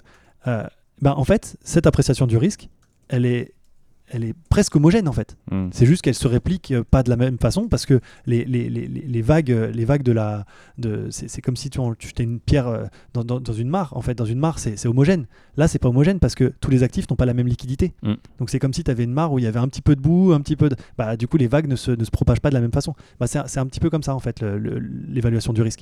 Donc toi, tu dois regarder un petit peu toutes ces, toutes ces formes de risque et te dire là, je, je suis prêt à prendre ce type de risque, j'ai envie d'y aller.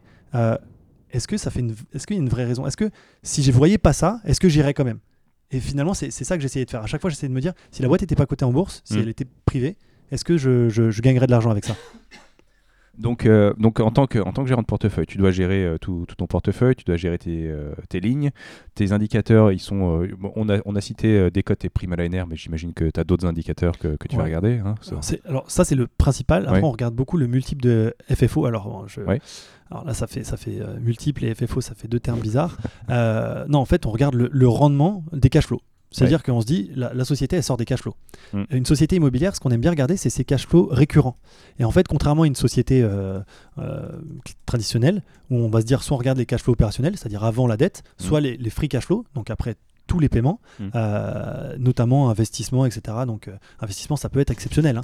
Là, on va regarder ce qui est récurrent chez une foncière. Et chez une foncière, ce qui est récurrent, c'est ses revenus locatifs d'une part, euh, et puis ses, ses charges de structure, et sa dette. En fait, le paiement de sa dette, il est aussi récurrent. Oui. Donc, euh, finalement, on est, on est sur une situation où euh, on a un cash flow, on sait combien la boîte, de façon régulière, elle gagne. Mm. Et en fait, c'est ça qu'on va traquer. Parce qu'en fait, ça va à la fois traduire la, la- la stratégie, euh, on va dire, locative, donc notamment essayer de réduire son taux de vacances, ou Mhm. essayer de capter la réversion. La réversion, c'est la différence entre le loyer qu'on perçoit actuellement et le loyer de marché.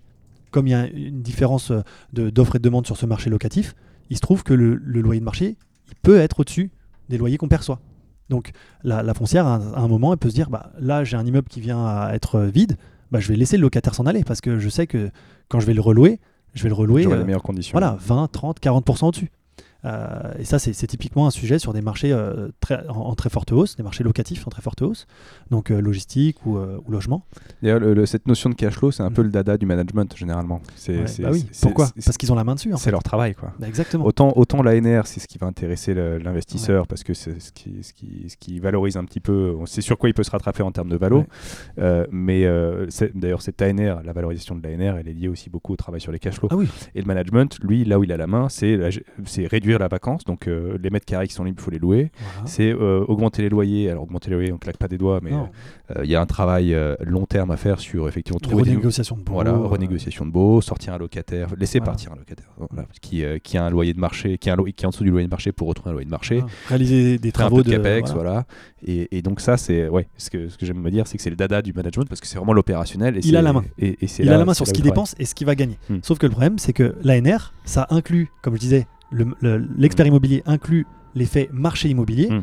qui est du coup l'appréciation du risque par les investisseurs immobiliers de, euh, du risque sur ce bien-là. Et il va dire, bah, ce bien-là, maintenant, il vaut un peu moins cher. Hmm. Et c'est ce qui se passe sur les centres commerciaux. Et du coup, on se dit, bah, ouais, mais quand même, euh, je comprends pas, euh, le forum, euh, ouais, mais le forum des Halles, bah, même s'il est là où il est, bah, ça reste un centre Il est commercial. fermé. Et en fait, alors Mm. déjà, s'il est fermé, et puis ma thèse, et ça c'était quelque chose que j'ai, que j'ai, que je suis content d'avoir perçu très très tôt, c'est que euh, on distingue deux types d'immobilier. L'i- L'immobilier, on va dire passif, c'est-à-dire très très simple à gérer parce que Mm. on a soit un bail long terme, soit quasiment pas de savoir-faire pour pouvoir y investir. Et c'est typiquement le cas du bureau quand on a un immeuble monolocataire, euh, euh, une tour à la défense, loué à Total. Bon bah, quelle est notre valeur ajoutée de faire que- quoi que ce soit? Bah rien du tout. En fait, on perçoit ses loyers et c'est tout. Le risque qu'on prend, c'est l'indexation. Donc euh, voilà, c'est tout. Euh, donc c'est normal que ça s'apprécie pas beaucoup dans le temps. Par contre, ça a une valeur. On l'achète cher parce que justement, c'est du confort. Mm. Et C'est la sécurité. c'est de la ouais. sécurité, donc on l'achète à un rendement bas. Euh, c'est la même chose sur les. On, on voit, on voit cette classe d'actifs monter, les, les résidences seniors. Mm. Bah, les résidences seniors, elles sont louées à des opérateurs de résidences seniors Mm. qui eux-mêmes signent sur, euh, sur euh, 9, 12, euh, même en dehors de France, on, monte sur des 27 ans. Donc bah, 27 ans de loyer, ça a une valeur. Donc on le paye cher. À l'inverse, on a ce qu'on appelle l'immobilier opéré. L'immo- L'immobilier opéré, euh, notamment celui que j'ai le plus étudié, euh, les garde-meubles euh, d'abord et ensuite les data centers, c'est de l'immobilier. En fait, c'est des murs. Si on ne sait pas faire le business, donc pour les garde-meubles, louer des, petites, salles ou des, petits, des petits locaux à des gens qui veulent mettre leur ski ou qui veulent mettre leur- leur débarras. Euh, soit ça, soit euh, les data centers, c'est-à-dire bah, discuter avec toutes les plateformes internet pour pouvoir euh, leur dire bah, venez chez nous si vous voulez faire du cloud. Bah, typiquement, si on ne sait pas faire ça, on ne sait pas louer. Et en fait, je me suis rendu compte en étudiant ces business models-là que les centres commerciaux, c'était ça. Si on ne sait pas louer un, un local commercial dans un centre commercial, dans un centre commercial, excuse-moi, bah finalement, on ne sait pas investir dans un centre commercial. Et en fait, ça, qu'est-ce que ça crée? Parce que c'est c'est bien de, le- de se le dire entre nous. Qu'est-ce que ça crée? Ça crée une barrière à l'entrée Mm. opérationnelle. C'est-à-dire que si on n'a pas le savoir-faire, on n'achète pas cet actif. Et du coup, plein d'investisseurs qui se sont rués dessus fin des années 90, euh, pendant le début des années 2000, bah, se rendent compte que bah, face à la concurrence du commerce en ligne, ils savent pas faire face parce qu'ils n'ont pas ce discours, ce dialogue avec les, euh, les enseignes. Mm. Donc, soit on fait appel à un asset manager ou à un property manager expérimenté. Euh, Accessit est quand même le leader sur la place en France. Bah, typiquement, si on, si, on sait faire, euh, si on sait faire appel à, à ces gens-là, on peut avoir une part de la, de la réponse, mais la réalité, c'est que l'investisseur va, va avoir peur en fait. On va dire, moi, je ne suis pas là pour prendre un risque opérationnel. Hmm. Moi, je prends, je- j'investis parce que je suis un investisseur institutionnel, je prends un risque financier. Donc voilà. Et en fait, la compréhension de ça m'a fait dire, bah, je, je peux pas l'acheter, je peux pas acheter un euh, de l'immobilier euh, opéré le même niveau de rendement que de l'immobilier non opéré. Et juste à titre de comparaison, parce qu'on parlait des data centers et des garde-meubles, les, ga- les data centers, les garde-meubles, on est de l'ordre de, de 7 à 9% de rendement. hein. Ah oui. Voilà, de rendement locatif. Donc ça fait très très élevé, mais et on se dit ah pourtant c'est c'est des croissances de loyer, c'est oui, mais parce qu'il y a un savoir-faire derrière. Ouais, je, di- je dirais qu'il y a, il y a peut-être beaucoup de travail sur le garde-meuble ou le data center euh, de façon récurrente avec euh, un risque de vacances qui est plus élevé ou un risque de non-utilisation peut-être. Euh, un- je, je- Ouais, c'est une bonne remarque. Euh, en fait, euh, les data centers sont. Ouais, ils sont pleins, Enfin, j'imagine. En fait, non, en fait, ils sont pas pleins. T'as raison. En fait, t'as sou- t'as 80% de loués et t'as 20% de vacances parce Mm. que t'en as besoin en fait de ces Ouais, ça, c'est la vacance ce qui structurelle. permet de voilà. Mm. Euh, sur les data centers, en gros, t'as une rotation de un locataire s'en va tous les 50 ans. Donc ça veut dire qu'il s'en va jamais en fait. Quand même, ouais. Euh, voilà. Mm. Euh, sur les garde-meubles, c'est beaucoup plus rapide. Ça Mm. tourne plus vite. Euh, on est de l'ordre de 6 mois à 2 ans. Mm. Euh, Donc mais là, il- y a de l'asset management. hein. Là, a- ben oui, et c'est un, un business de retail, hein. c'est un business de, de commerce de détail. Parce qu'en fait, tu discutes en, B2, en B2C avec des gens qui viennent louer un truc pour, pendant, pour six mois. Mm. Donc euh, là, là, il faut avoir ce savoir-faire. Et c'est pas, euh, c'est pas des professionnels de l'immobilier qui, euh, qui, qui gèrent juste à- de, de rentrer des loyers ou qui achètent juste des immeubles qui savent faire ça. C'est c'est un, savoir-faire différent. Mm. Euh, et là, juste le- le- la conclusion de ce point-là, c'est que si tu veux jouer ce secteur en tant qu'institutionnel ou même que particulier, tu dis je veux investir dans cette classe d'actifs des data centers ou du garde-meuble. Je te prends que ces deux exemples-là, mais je pourrais t'en donner d'autres. hein. Euh, L'hôtellerie, typiquement. Euh, et bah, euh, le meilleur moyen, c'est de passer par les, par les SIC. Parce Ouais. que en direct, tu pourras jamais. Ouais, Et, et ouais. même des fonds. J'ai envie de dire, tout à l'heure, tu me disais, oui, mais alors à ce moment-là, tu fais des fonds non cotés. Il Hmm. n'existe pas de fonds parce que les fonds, par, par définition, ce sont des fonds plutôt financiers et qui ont, qui ont un objectif financier assez simple euh, et notamment de rendement, mais ils n'ont pas euh, vocation à avoir une, une- une masse salariale importante avec des compétences euh, importantes en gestion. Ils ont, ils ont des compétences importantes en acquisition, ils ont des compétences importantes Mm. en structuration de fonds, mais pas en gestion opérationnelle. Et c'est là que tu te dis, bah, finalement, le seul moyen d'investir sur ces classes d'actifs, c'est les SIC. Donc, euh, tout à l'heure, ça, on essaye de, de dresser un peu la map Mm. de pourquoi, à quel moment tu investis sur les SIC. Bah, là, pour des classes d'actifs spécifiques, voilà. c'est- Ouais, parce qu'en termes de diversification, donc tu vas, tu vas regarder les, les sous-secteurs, Mm. donc les, les classes d'actifs, on va dire les sous-classes d'actifs, Mm. euh, qui vont être, bah, tu peux faire du bureau, tu peux faire du centre commercial, tu peux faire euh, Ouais. de la boutique en pied d'immeuble. Après, tu vas choisir est-ce que tu veux de la région parisienne, est-ce que tu veux de l'Europe, est-ce que tu, enfin, Ouais. non, revenons sur, pardon, restons sur les classes d'actifs. Donc tu as toutes les classes d'actifs qui vont jusqu'à la, la- Donc, la- bureau, commerce, entrepôt, logement, Voilà, qui sont les quatre principales. exactement. Ensuite, tu peux aller sur le data center, sur la résidence. Après, après euh, tu as ce qu'on appelle tout, le- tout le reste, c'est l'alternatif. Voilà. Et dans l'alternatif, tu avais beaucoup d'hôtels euh, à l'époque. Là, maintenant, on a un peu moins d'acheteurs en hôtel. Tu as beaucoup de. ce la, tendance montante, c'est le logement et le- les résidences-services. Et dans les résidences-services, la première, les résidences pour euh, personnes âgées, mais aussi les résidences pour étudiants et de plus en plus le co-living. Hmm. Ça, c'est vraiment la tendance alternative Ouais. montante.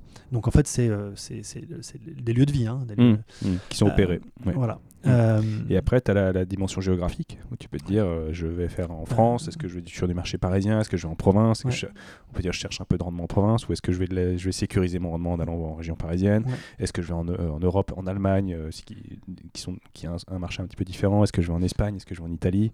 Et euh, de toute façon, en immobilier, que ça soit direct, indirect, euh, côté ou non côté, tu te poses la question de dans quelle ville je suis Mm. et à quel point je suis central dans la ville.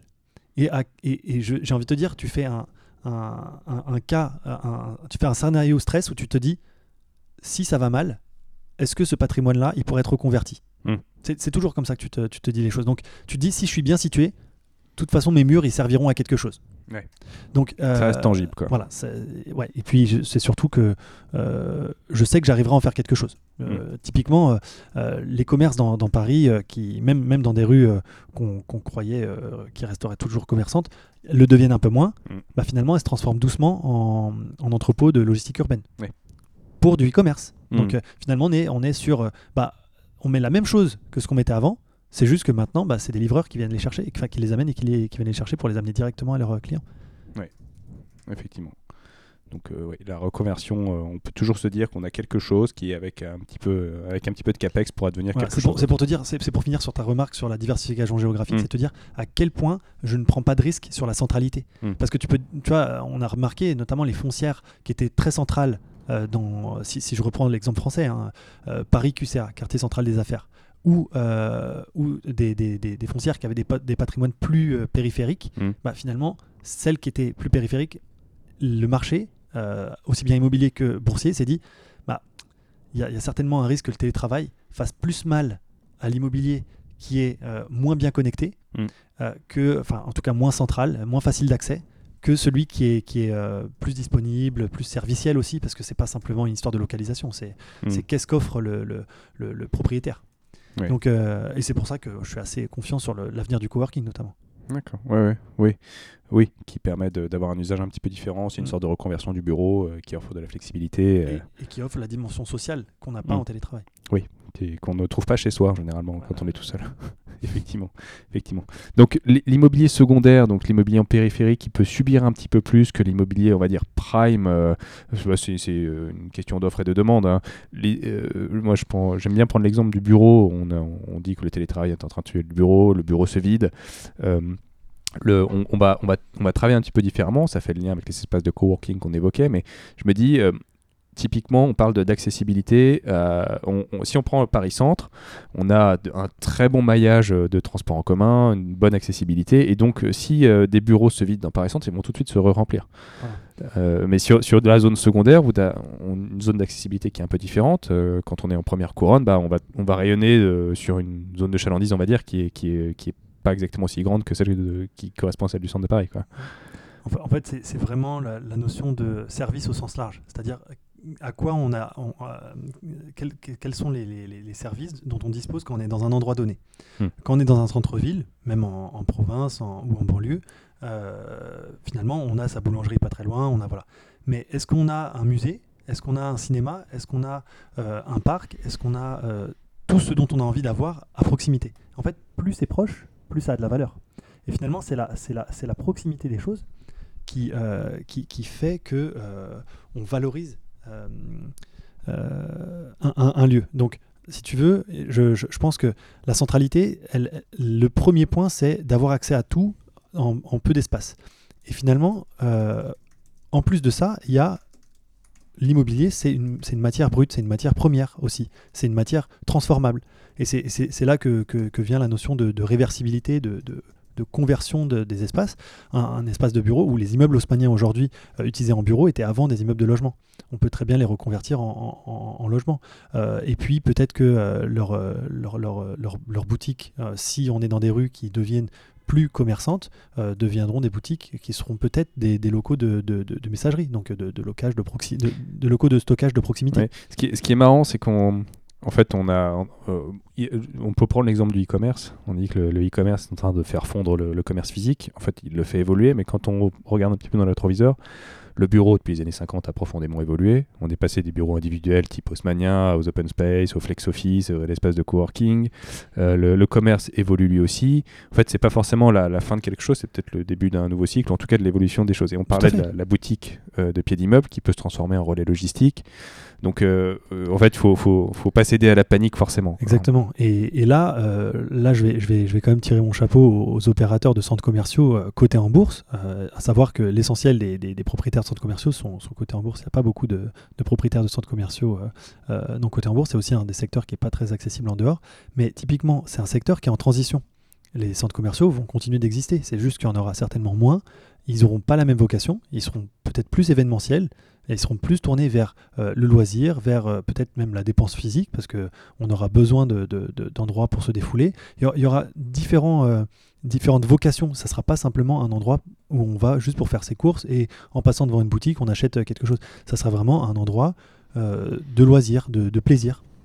Donc je, pense que, et finalement, ce qui est intéressant d'entendre dans le, discours des propriétaires de, bureaux, euh, c'est que en ce moment, c'est qu'on est en train de vivre la même chose.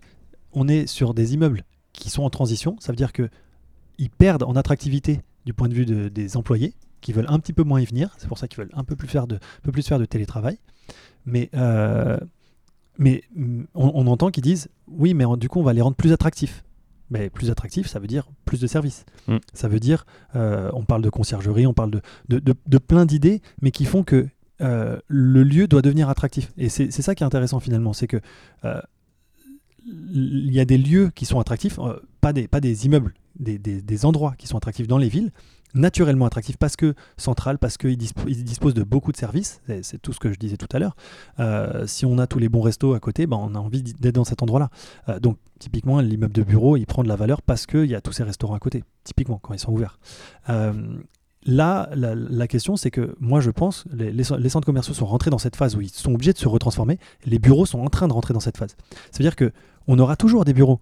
Et euh, notamment, on, pense au siège. Les grandes sociétés auront toujours envie d'avoir un immeuble siège représentatif de leur image, de leur culture d'entreprise. Euh, maintenant, il fera peut-être plus la taille qu'il faisait avant. Et les salariés n'y viendront peut-être pas autant. Euh, mais il existera et les loyers continueront d'être payés. Et voilà. Par contre, il y a peut-être une remise en question aussi. là, c'est un, sujet central, c'est la flexibilité. Est-ce mm. que les entreprises se disent, bah, comme le marché de l'emploi, et c'est pas quelque chose que, je, qui me plaît, hein, mais devient de plus en plus flexible? Euh, peut-être que euh, euh, le, taux de, CDI est en train de, baisser, taux de CDD qui augmente, intérimaire, etc.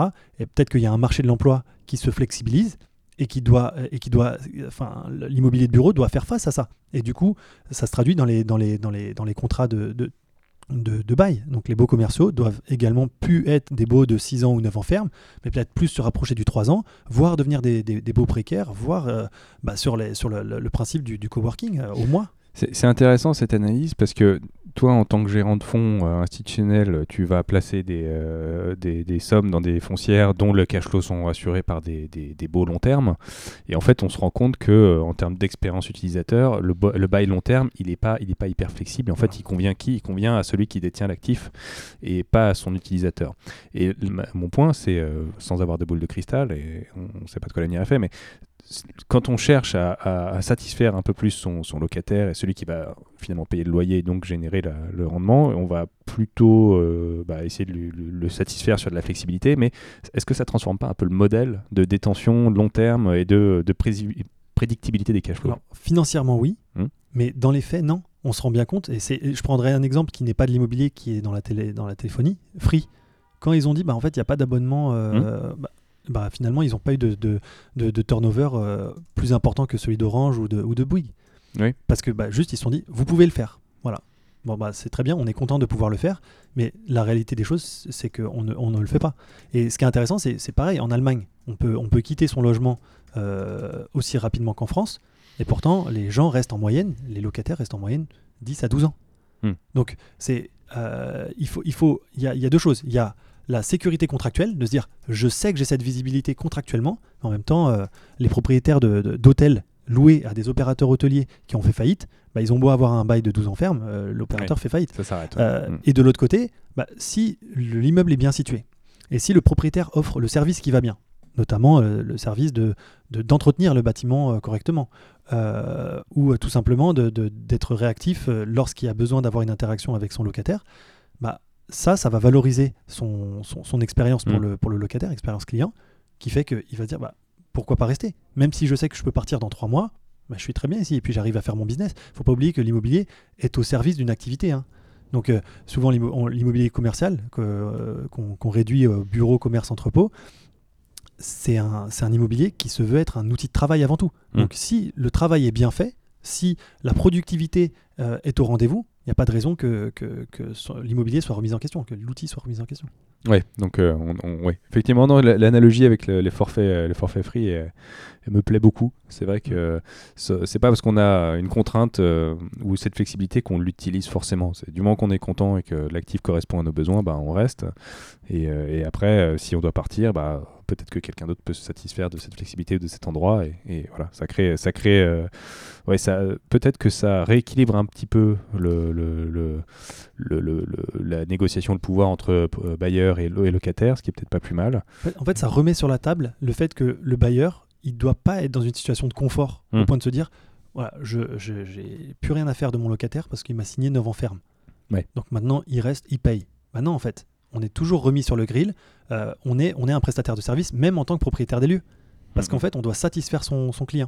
Et je pense que ça, c'est voilà, c'est dans le dans le dans, l'âme, dans l'état d'esprit d'une relation commerciale. Si on se soucie pas du, du, besoin de son client, bah en fait, on peut on peut juste pas les garder. Et en fait, c'est le, bail commercial a remis ça en question parce qu'il y avait un rapport de force qui faisait que on disait bah, vous êtes prêt à, vouloir euh, euh, rester longtemps? Bon, on vous accorde un loyer un peu plus faible. Donc euh, typiquement, si, si vous restez pas 6 ans, si vous restez 9 ans, ça veut dire que vous engagez à rester 9 ans dans les lieux, bah bon d'accord, vous paierez un petit peu moins de loyer. Mais ça, une société qui a de la visibilité, une grosse société peut se le permettre, mm. une plus petite, elle ne peut pas se le permettre. Donc là, on fait... Et on a tendance à oublier qu'il y a beaucoup de petites sociétés. oui, c'est surtout ça. Et puis, après, il y a, y, a, y, a, en fait, il faut aussi garder à l'esprit, si on parle que du bureau, que deux tiers de, des bureaux en France sont détenus par les entreprises qui les occupent. Hmm. Et l'immobilier d'investissement dont on discute depuis tout à l'heure, c'est essentiellement l'immobilier qui se trouve dans les grandes métropoles et très largement en Ile-de-France. Ah Donc euh, c'est voilà, il faut il faut toujours euh, voir la, granularité, le, gris là où il y a du, du noir et du blanc. Faut, faut, euh, ok, alors pour, reprendre un peu le fil, euh, donc on était parti sur la, gestion de fonds, donc avec des, indicateurs financiers qui étaient rattachés à des indicateurs comptables. On a parlé d'analyse fondamentale, d'analyse technique. Euh, bon, là on a digressé un petit peu sur le marché, mais ça, ça, ça, permet de garder en tête que même en gérant un fonds qui investit dans de l'immobilier papier, tu as quand même nécessité d'avoir une connaissance du, marché et du sous-jacent, hein, de comprendre comment ça marche, les évolutions, parce que tu te dis j'investis dans du bureau, là typiquement j'investis dans un centre commercial. Donc euh, euh, tu, tu, vois que le 16 mars dernier, euh, le, la France se ferme, tout le monde reste chez soi, les centres commerciaux sont fermés, donc il n'y a plus de visibilité de cash flow. Et là, les marchés ont été, ils y sont pas allés par quatre chemins sur les foncières. Mm. Elles se sont fait démonter. Voilà, exactement. Et, donc l'anticipation du marché, c'était de se dire bon bah puisqu'il n'y a plus de cash flow, il n'y a plus de valeur, et donc euh, en gros les prix, les prix, enfin les valorisations des foncières s'effondrent. Alors il y a ça et à l'inverse, si je peux me permettre de parler des choses plus positives, ça va, ça va être que euh, en bourse, on, distingue le, le, work from home, les, les, sociétés en bourse qui sont des sociétés qui bénéficient du, du, du travail à la maison, du mmh. télétravail, euh, et back to work, donc retour au travail. Et en fait, il y, y, a des sociétés qui profitent du retour au travail. Donc typiquement, les, foncières de bureau, elles profitent du, retour au travail. Euh, alors que Netflix profite euh, de, rester à la maison, typiquement. Mm. Et en fait, il y a vraiment une dichotomie sur le marché qui fait que bah, toutes les sociétés digitales, technologiques, bah, elles profitent du télétravail. Et toutes les sociétés, on va dire, euh, plus traditionnelles, elles profitent du back to work. les sociétés de transport, l'énergie, etc. Et, et à cela se rajoute le fait que bah, si back to work, bah, potentiellement, ça veut dire que la crise sanitaire recule, ça veut dire que la vague de vaccination euh, fonctionne, donc que l'économie repart, et du coup, là, on est dans une, dans une, une, reprise économique. On a vu à l'annonce du vaccin les, les, cours de bourse des sociétés foncières qui ont fait plus de 30%. Alors, euh, les sociétés foncières, surtout les plus décotées.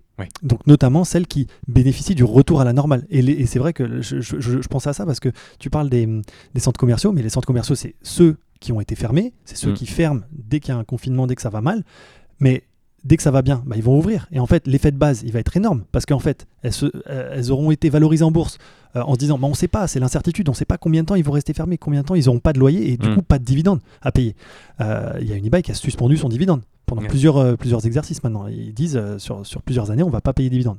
Il y a des raisons aussi de désendettement. Ils préfèrent garder le cash au lieu de le rendre aux actionnaires pour se désendetter. Mais ce que je veux dire par là, c'est que bah, la réouverture de l'économie, le redémarrage, va profiter à ces sociétés qui, qui, ont, qui ont beaucoup souffert. Donc mm. c'est là qu'il y, y, y a, des coups à jouer. Mais donc euh, le marché est dans l'anticipation, donc euh, ils ont anticipé très très fort, trop fort, ils ont... Euh, en fait, ils savaient pas vraiment. Ouais, et, moi, j'étais le premier. C'est-à-dire mm. que je savais que, en regardant ce qui s'était fait en Asie fin janvier, début février, j'imaginais bien ce qui allait se passer en mars l'année dernière. Et du coup, quand c'est quand c'est arrivé, bah, on, prend ses, on, on prend, enfin, on réduit son exposition, euh, même si elle est faible, aux centres commerciaux et à l'hôtellerie, parce qu'on se dit c'est c'est quand même très très très risqué. Mm. Et on réduit aussi son exposition au bureau, parce que l'exposition à un secteur lié à la, croissance économique fait que si on rentre dans une crise économique, on ne veut pas de cette exposition. Et à cela vient s'est rajouté au fur et à mesure des semaines le fait que, ah oui, mais finalement le télétravail, ça fonctionne bien pour les métiers de service, pour ceux qui peuvent télétravailler. Euh, et finalement, qui, euh, parce que le secteur tertiaire est, est très important, bah, finalement, c'est une grosse part de l'économie et du PIB. Donc finalement, euh, on s'est dit, euh, bah ouais, back to work, euh, pas forcément.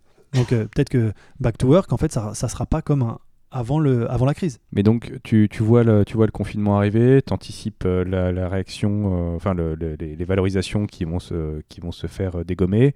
Tu te retires du bureau des centres commerciaux des hôtels. Tu, bah, du coup, tu es en cash, t'es quoi? Alors, tu es en cash jusqu'à la limite euh, réglementaire. Ouais. Euh, tu peux avoir jusqu'à 10% dans, Ouais, un portefeuille, dans une SICAV. Donc c'est peu. Donc c'est peu, euh, surtout quand tu vends à peu près 30%. Mm. Euh, donc tu réalloues. Et tu réalloues vers des secteurs, euh, ce qu'on appelle défensifs. On, on catégorise euh, les actions soit euh, défensifs et cycliques, soit décotés et croissance. Euh, qui, qui, qui a des similitudes, hein, mais typiquement euh, les, les sociétés qui sont euh, cycliques, c'est celles qui vont jouer les cycles. Donc Mhm. là, en l'occurrence, on n'en veut pas parce qu'on on voit que le cycle se retourne, donc on veut les éviter on sort. et on veut du défensif. Typiquement, le défensif en immobilier, c'est le résidentiel. Euh, et ça a été joué aussi bien par les, les- les investisseurs boursiers que par les investisseurs immobiliers Mm. qui se sont dit bah, finalement, le, le résidentiel, c'est pas si mal, euh, on n'en a pas beaucoup en portefeuille, ça serait bien de revenir dessus. Et en côté, tu as quoi euh, comme foncière résidentielle euh, en Europe? Alors, en fait, c'est essentiellement des foncières allemandes. Ouais. Alors, tu as, Vonovia, qui, est, qui est le leader d'ailleurs, hein, qui est la plus grosse foncière, qui a à peu près 30 milliards de capitalisation boursière. Derrière, tu as ces pairs, Deutsche Wohnen. LEG, Grand City, Adler. Et, euh, et ensuite, tu as, une foncière en Finlande qui s'appelle Kojamo. Tu en as quelques-unes aussi en Angleterre, Granger, et en, et en Suède. Tu n'en as pas en Euh, France finalement, à part Gessina qui a un Gessina de- qui a 20%, enfin Ouais. un peu moins de 20% de son patrimoine en logement, mais t'as, non, t'as pas vraiment d'exposition. euh, au- Non, non. Hmm. Donc euh, oui, donc effectivement le résidentiel, bon, c'est euh, un peu le- c'est un peu le parent pauvre de l'investissement donc quand tout va bien parce que euh, c'est hyper résilient et enfin, on a besoin de logement fondamentalement. Donc, Alors, euh, c'est, un besoin démographique. Voilà. On, sait que, on sait que, juste pour reprendre la France, euh, sur les 10 prochaines années, il y a 4 millions de ménages qui vont avoir besoin d'un logement. Bon, bah, 4 millions sur 10 ans, ça fait, 4, euh, ça fait 400 000 par an. Hmm. On construit, voilà, l'année dernière, on a construit à peu près 100, 125, 130 000 logements. Donc euh, 125, 130 000 logements qu'on a besoin de 400 000. c'est du déficit. Ouais, il y a un Mm. déficit. Donc Mm. on revient pas sur cette histoire de, de déficit d'offre et de demande. Donc clairement, c'est pas un problème de, de demande. Le problème, c'est de, réussir à fournir l'offre. Et en fait, en France, on est sur un marché où il n'y a pas des grands portefeuilles euh, pour les institutionnels. Les institutionnels, ils aiment bien acheter des trucs qui font 10, 20, si possible 100, 200, 500 millions d'euros. Donc on, on est sur ces ordres de grandeur-là. Euh, Il y a il n'y a pas ça, il n'y a pas de, de- de marché comme ça en France. Euh, les plus gros portefeuilles sont détenus par les opérateurs HLM Mm. euh, et ils ne sont pas à vendre. Mm. Donc euh, clairement, il n'y a pas vraiment de marché. Donc pour se constituer un portefeuille en France, les institutionnels se maquent avec des promoteurs Mm. euh, et, et ça, et ça marche plutôt bien. D'ailleurs, Nexity, ça, ça, ça marche bien. Un quart, un quart des, des, des- des acquéreurs, un tiers des acquéreurs l'année dernière étaient des, investisseurs institutionnels pour, pour Nexity parce qu'ils achètent en bloc et ils se disent voilà, on va pas acheter juste un paquet de, de logements, on va, on va se mettre ensemble pendant 3, 4, 5, 6 ans et on va constituer notre, notre portefeuille. Donc ça, par contre, ce ne sont pas des acteurs cotés. Non, c'est alors ceux coup. qui, a- ceux qui investissent dans le logement, euh, pour, pour la même raison défensive que j'ai expliqué tout à l'heure, c'est ils veulent une exposition à quelque chose qui est stable et qui a un rendement visible sur lequel ils, ils- ils savent que, disons, le risque cyclique est plus faible. Mm. Il y a un risque cyclique sur le logement comme sur les autres classes d'actifs, sauf qu'il est moins volatile. Parce que, euh, bah, pour, les, pour, des, pour des raisons, euh, le, le logement aussi, c'est un bien de première nécessité, contrairement aux autres.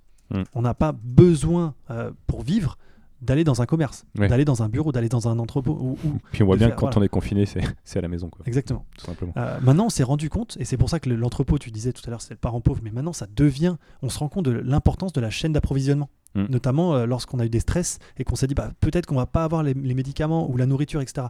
Et c'est là que l'entrepôt a encore gagné, en plus du, commerce en ligne, des- ses lettres de noblesse. Parce que finalement, si on a un mauvais système d'approvisionnement, et là on, peut aussi discuter de, de l'approvisionnement, est-ce qu'on s'approvisionne euh, loin de chez nous ou, euh, en, local?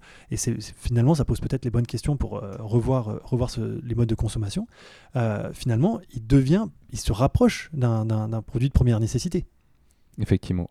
Donc tu, donc, tu passes de. Tu désengages un peu des actifs commerciaux pour aller sur du résidentiel et, Et de la euh, logistique. et de la logistique. Et tu, et tu fais de la logistique puisque. Et des data centers. Oui, du data Ah oui, center. parce que si on est en télétravail, on fait. Les étudiants, ils font euh, des, des cours à distance. euh, les professionnels, ils travaillent, qui, tra- qui le peuvent, euh, ils travaillent à distance.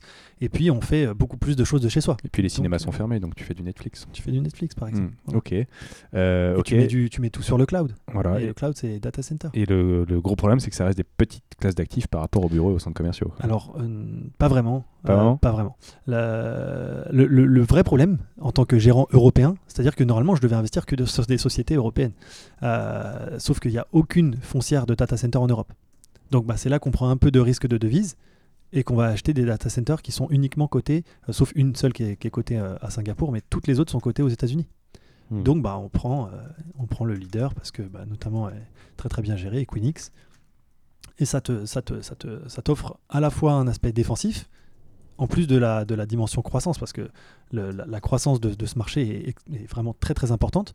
Mais on ne, on ne profite pas d'une hausse des loyers euh, ou d'une compression des taux, parce que comme c'est de l'immobilier opéré, bah, il n'y a Mm. pas beaucoup d'investisseurs qui y vont. Donc euh, les taux de rendement restent relativement stables, même s'ils viennent à se compresser doucement, mais relativement stables. Euh, et les loyers n'augmentent pas beaucoup parce qu'en fait, les opérateurs qui font ça, ils arrivent à développer et à, répondre Mm. à la demande. Donc finalement, il n'y a pas de tension. Par contre, ils ont des rendements exceptionnels.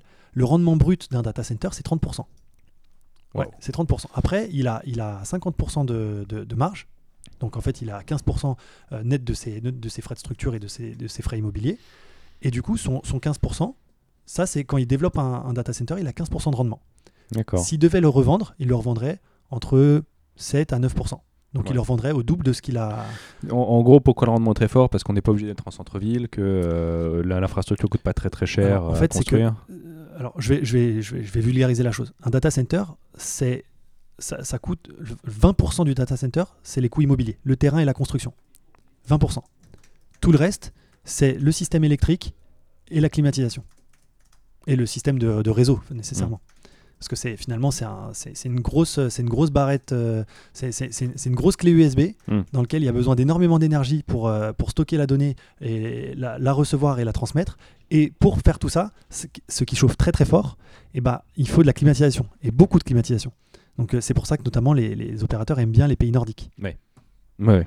Ce qui pose tout un, tas- un- tout un tas d'autres problèmes après, euh, mais ce qui nous permet peut-être de faire le lien aussi avec euh, toute la, la po- la dimension euh, responsable Ouais. de, de- de l'immobilier, puisque en tant que gérant de fonds, un, tu dois forcément avoir une, une, une, une problématique de il faut que ça paye. Ouais. Euh, mais il faut que ça paye sur long terme et peut-être qu'il faut que ce soit un peu responsable ou un peu euh, vertueux, on va dire. Ouais. C'est les questions qu'on se pose de plus en plus aussi, ça.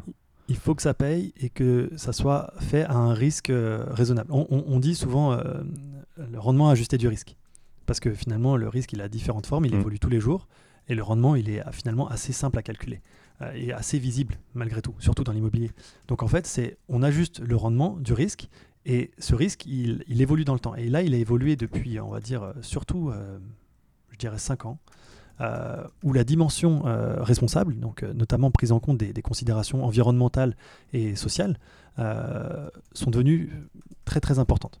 Donc environnemental, c'est malheureusement, mais c'est- un, un bon début, c'est une concentration sur les problématiques d'empreinte carbone, sur savoir finalement combien l'immobilier qu'on détient émet de gaz à effet de serre. En général, ils on fait pas que le carbone, on fait aussi euh, les, autres gaz à effet de serre, même si c'est essentiellement du carbone. Euh, La problématique derrière ça, c'est qu'on se concentre sur ça, on regarde l'empreinte carbone, alors que peut-être la question, c'est de se dire l'environnement est en train de changer, les risques météorologiques risquent de, de- de devenir plus violents, plus fréquents, euh, et que du coup, ça, pour des actifs physiques comme l'immobilier, ça peut remettre en question la viabilité même des bâtiments. Mm. Euh, on parle souvent des inondations, etc. Moi, il y a quelque chose qui me, qui me, le, le stress hydrique, c'est quelque chose moi que je garde à l'esprit euh, depuis que j'ai discuté avec, euh, enfin j'ai vu une conférence avec un écologue très intéressant qui parlait des, des, des périodes de, de l'impact du stress hydrique sur la résistance des sols. Mm. Et en fait, bah, typiquement, si le sol n'est plus capable, parce qu'il n'est pas assez humide lorsqu'il y a trop de, sécheresse, bah, de, tenir le bâtiment sur lequel il a, qui a été construit dessus, bah, en fait, on est, on, est, on est face à un risque assez important. Et je pense que les assureurs en ont, conscience, en ont conscience et ils commencent, à, ils commencent à se retirer de ce, type de risque. Donc, euh, c'est intéressant à suivre parce que, euh, en fait, on parle de sujets qui pourraient paraître euh, finalement philanthropiques ou voilà. qui ont une réalité très concrète. Ah oui, oui, et puis surtout une réalité financière. Donc, moi, il y a mes propres convictions qui ont fait que je me suis intéressé à ces sujets-là. Mais après, il y a le fait que je me suis dit, mais finalement, financièrement, ça se traduit très très bien. Et le premier risque financier, souvent, quand je l'expliquais à des, à des dirigeants qui, qui ne s'intéressaient pas trop à ces sujets-là, je leur expliquais, le premier risque que vous encourez, c'est le risque réputationnel. C'est-à-dire que si vous êtes le, le, le, mouton euh, noir dans, ce, dans, ce, dans, ce, dans cette prairie parce que bah, vous voulez juste vous dire non mais c'est pas pour tout de suite, non j'y crois pas, non la terre est plate ou ce qu'on veut, bah, on est, on est sur, quel, sur quelqu'un qui petit à petit va perdre en crédibilité et surtout ne, ne, prend pas les devants sur la gestion des risques qu'il a face à lui. Gestion des risques, encore une fois, euh, en étant un, bon financier, on se dit quel risque financier on encourt? Bah, le premier risque financier, c'est qu'on ait des travaux à faire qui, prennent qui, coûtent de plus en plus cher si on ne les fait pas plus tôt. Euh, le risque financier, c'est aussi de peut-être de se dire il y a des endroits où il ne faut pas juste pas investir. Donc là, on regarde le, le risque physique de, de l'exposition du patrimoine. Et ensuite, c'est euh, comment l'organisation, parce qu'on est encore, encore une fois, on est sur un métier de service, donc d'hommes et de femmes, et c'est comment on accompagne ces hommes et ces femmes dans la compétence, dans la connaissance de la gestion de ces risques-là. Donc c'est l'identification et c'est ensuite la, la, la, gestion au, quotidien. Donc c'est euh, comprendre euh, finalement donc là, je parlais du risque d'effondrement d'un bâtiment, c'est vraiment euh, très très important, mais euh, typiquement, souvent on pense à l'inondation qui viendrait des mers, parce qu'on l'augmentation du niveau de la mer. En fait, le, plus gros risque d'inondation, c'est celui par les fleuves. Parce qu'en fait, il y a juste plus de, zones qui vont être couvertes par le, débordement des fleuves que par euh, la montée des eaux de, mer. Donc, et ça, c'est très très important à comprendre, parce que ça va remettre en question la viabilité des actifs physiques. Encore une fois, là, on n'est plus sur des actions, etc. bien sûr, il y a des actions de foncière, mais du coup, mmh on, est sur à la fin un actif physique qui a un risque physique. Donc euh, c'est cette dimension-là qu'on regarde. Ça c'est l'environnement. Sur le social, on regarde euh, différentes choses. On regarde les parties prenantes. Donc euh, les parties prenantes les plus importantes dans la valeur ajoutée d'une foncière, c'est ses salariés. Parce que finalement, il n'y a pas besoin de beaucoup de salariés pour gérer beaucoup de patrimoine. Donc c'est le, le, responsable d'un projet à plusieurs millions d'euros bah en fait, s'il s'en va, euh, le projet perd, enfin, il met du temps à sortir. Et s'il met du temps à sortir, c'est du terri en moins en fait.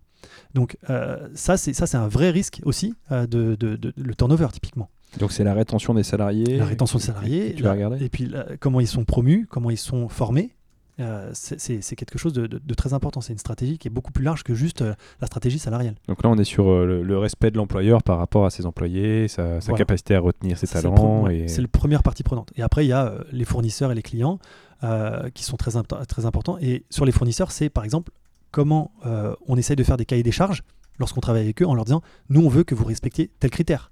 Nous, on prend que des fournisseurs qui se fournissent en local. Euh, si on construit, euh, bah, est-ce qu'on construit pas en bois? Euh, Si on construit en bois, est-ce qu'on construit pas dans une forêt avec du bois de forêt française? Et est-ce que c'est bien replanté? Enfin voilà, c'est en fait rendre le cahier des charges un peu plus contraignant. Alors ça augmente les coûts potentiellement, mmh. mais on se rend compte qu'il y a, y, a, un avantage, un avantage compétitif à s'y mettre plus tôt, parce que si on s'y met trop tard, on n'aura pas développé les technologies ça coûtera d'autant plus cher. Donc il y a vraiment un, peu une, course. De toute façon, on n'est plus dans la résolution du problème, on est juste en train de, de, mettre des pansements. Et, euh, et, on se dit, bah, comment, comment on va essayer de faire quelque chose qui, qui fait que la tour, elle s'effondre pas. Hmm, d'accord, donc, euh, ouais, euh, donc ESG avec bon, une forte analyse environnementale qui, qui touche tout de suite la pérennité de l'actif et, et, son environnement et le côté social. Donc c'est euh, ouais, on est encore dans la pérennité, mais alors euh, d'un côté, euh, d'un côté humain sur les, opérateurs en, eux-mêmes, pour savoir s'il y a de la continuité, si, si les projets et on voit l'impact financier direct. Quelqu'un qui s'en va, c'est un projet qui est repris, qui prend du temps, qui est qui est pas rentable forcément tout de suite. Et puis il y a l'intuitu personnel. Si, si le, chef de projet connaissait très bien le maire et que le permis n'a pas été hmm. octroyé, ça peut vraiment remettre le projet en question. Tu as, des critères, des, des, bases que tu analyses là-dessus Alors oui, il y a des bases de données qui sont très bien faites. Souvent, le, le l'ESG est, d'ailleurs un métier de base de données, hein, euh, Mm. de data scientist. Il faut, il faut savoir analyser des bases de données qui disent c'est bien, c'est pas bien.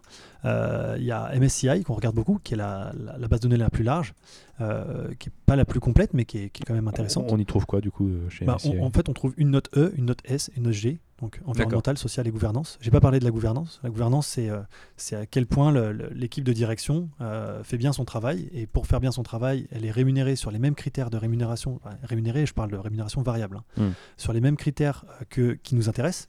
Donc, typiquement, si ce qui nous intéresse, c'est la croissance de l'ANR, donc la croissance des, des fonds propres, donc indirectement la croissance de la valeur du patrimoine, bah, en fait, on a envie que le, le management soit euh, reçoive sa rémunération variable à partir d'un certain niveau de performance, donc de croissance de la valeur de ce patrimoine. Donc ça, typiquement, c'est quelque chose qu'on va regarder. Et l'autre facteur, c'est l'indépendance des, des instances de surveillance Hmm. et autres comités. Il y a des comités d'audit, comités de rémunération, euh, aussi comités de développement durable, que, que, que ça soit fait de façon indépendante. Parce que euh, finalement, si c'est pas fait de façon indépendante, bon bah c'est facile de faire passer n'importe quel euh, projet. Donc, euh, ça- ça- des bases de données voilà, qui te permettent d'avoir voilà, des... bases MSCI, Mm. Sustainalytics, Vigeo, euh, qui, euh, qui sont euh, très très pratiques parce qu'en fait, elles, elles te permettent de screener. Le truc, c'est que quand, euh, quand tu connais personnellement les PDG et que tu commences à discuter avec eux, Mm. tu leur dis bah voilà, j'ai vu que tu avais une note euh, en dessous de la moyenne sur le S. Parce que bah, j'ai vu que ton turnover, en fait, il était légèrement au-dessus de la moyenne. Euh, Qu'est-ce que tu as à me dire là-dessus?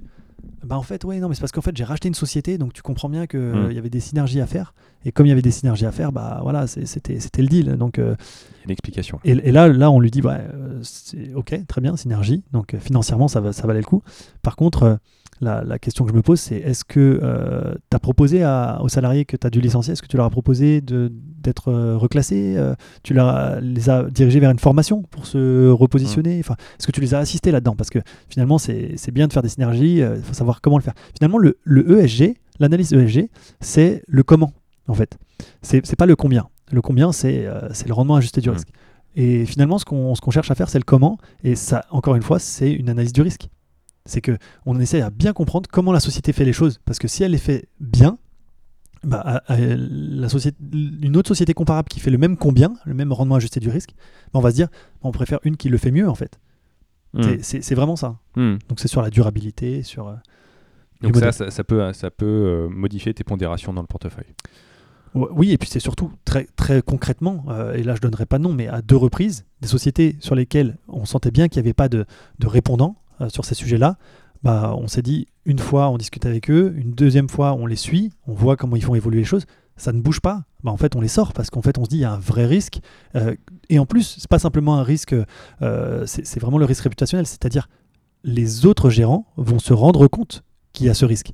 Et plus ça va devenir visible du marché, plus la société sera décotée Mm. par rapport à la valeur qu'elle devrait valoir si c'était bien géré. Donc, euh, Et alors cette analyse ESG, euh, fondamentalement, toi, tu la reportes à tes investisseurs ou euh, que- quel est ton intérêt toi derrière, Mm. en dehors du fait que tu peux imaginer un immobilier plus long terme avec des, une pérennité un peu plus forte sur, les, Ouais. sur la valorisation, sur la valeur, etc. Tu, tu, tu- c'est un- c'est une très, très très bonne question. Je pense qu'on va, on va dans cette direction-là. Mm. Euh, donc moi, je- comme, comme tu le disais au début, j'ai changé récemment de, de- de job, mais je pense que c'est la, la direction de l'histoire. Pour le moment, on est encore sur de la, de la notation. Mhm. En fait, on est encore sur de la... Oui, on est, à- on est bon en ESG à tel niveau, donc certification de tel niveau. Euh, je pense que dans un premier temps, comme on, on est sur du, une- une- du marketing d'affichage, je pense que ça, ça satisfait au, au client consommateur qui est en fait euh, celui qui, qui gère son assurance vie et qui investit dans des SICAV. Voilà. Je- pour le moment, ça lui va. Hmm. Maintenant, le client particulier, il fait ça. Le client institutionnel, lui, il a besoin aussi de, de, de reporter parce que la réglementation se durcit sur son empreinte carbone, notamment à travers ses placements financiers. Et du coup, il demande à ses asset managers de leur dire bah, du coup, votre portefeuille, c'est quoi le- le- l'empreinte carbone? Et en fait, la question qu'il nous pose maintenant, c'est même c'est quoi la trajectoire de- d'augmentation de, température de votre portefeuille? Donc, et ça, ça c'est très très intéressant à se poser comme question parce que finalement, ça, ça, et moi je trouve que c'est intéressant parce que ça ramène encore une fois au concret. C'est-à-dire que c'est bien de regarder le carbone, mais ça sert à quoi? Ça sert à, ah d'accord, réduire l'em- l'empreinte carbone, ça sert à réduire le réchauffement climatique. Mm. D'accord, très bien. Euh, je pense que c'est, on va dans la bonne direction, même si le chemin va être très très long parce que euh, je pense que le, le vrai problème, c'est euh, c'est notre rythme de consommation, notamment de, de- de l'ensemble des ressources naturelles. Effectivement, ouais. ouais, ouais, mais, là, on commence à mettre le doigt dans, dans un, autre, dans dans un autre problème, un autre débat. dans un autre débat. Euh, mais on comprend bien maintenant, enfin, l'émergence en tout cas des critères ESG, euh, où est-ce qu'on trouve euh, de la data un peu là-dessus et quelle est la, la- la contrainte en tant que gestionnaire de fonds d'avoir quand même cette notion d'ESG qui, euh, bah, qui se renforce un petit peu dans, la contrainte aujourd'hui. Et, euh, et qui devient de, de- de plus en plus primordial. Mais écoute Thierry, c'était euh, c'était super sympa. Je pense qu'on a, on a effleuré le sujet seulement malheureusement, mais on n'a pas. Il faudrait, faudrait peut-être en parler une quinzaine d'heures. Une deuxième fois. Voilà, on pourra, on pourra revenir pour approfondir le sujet. On verra si, euh, si les, les commentaires font qu'il y a, y, y de la demande et de l'appétence pour le sujet qui est quand même très financier, très technique, mais, mais passionnant. Mais en tout cas, merci beaucoup pour, nos, pour Bah, te- tes, tes éclaircissements sur, sur tout ce sujet. Et bah, écoute, j'espère qu'on se reparlera bientôt. Au plaisir. À bientôt.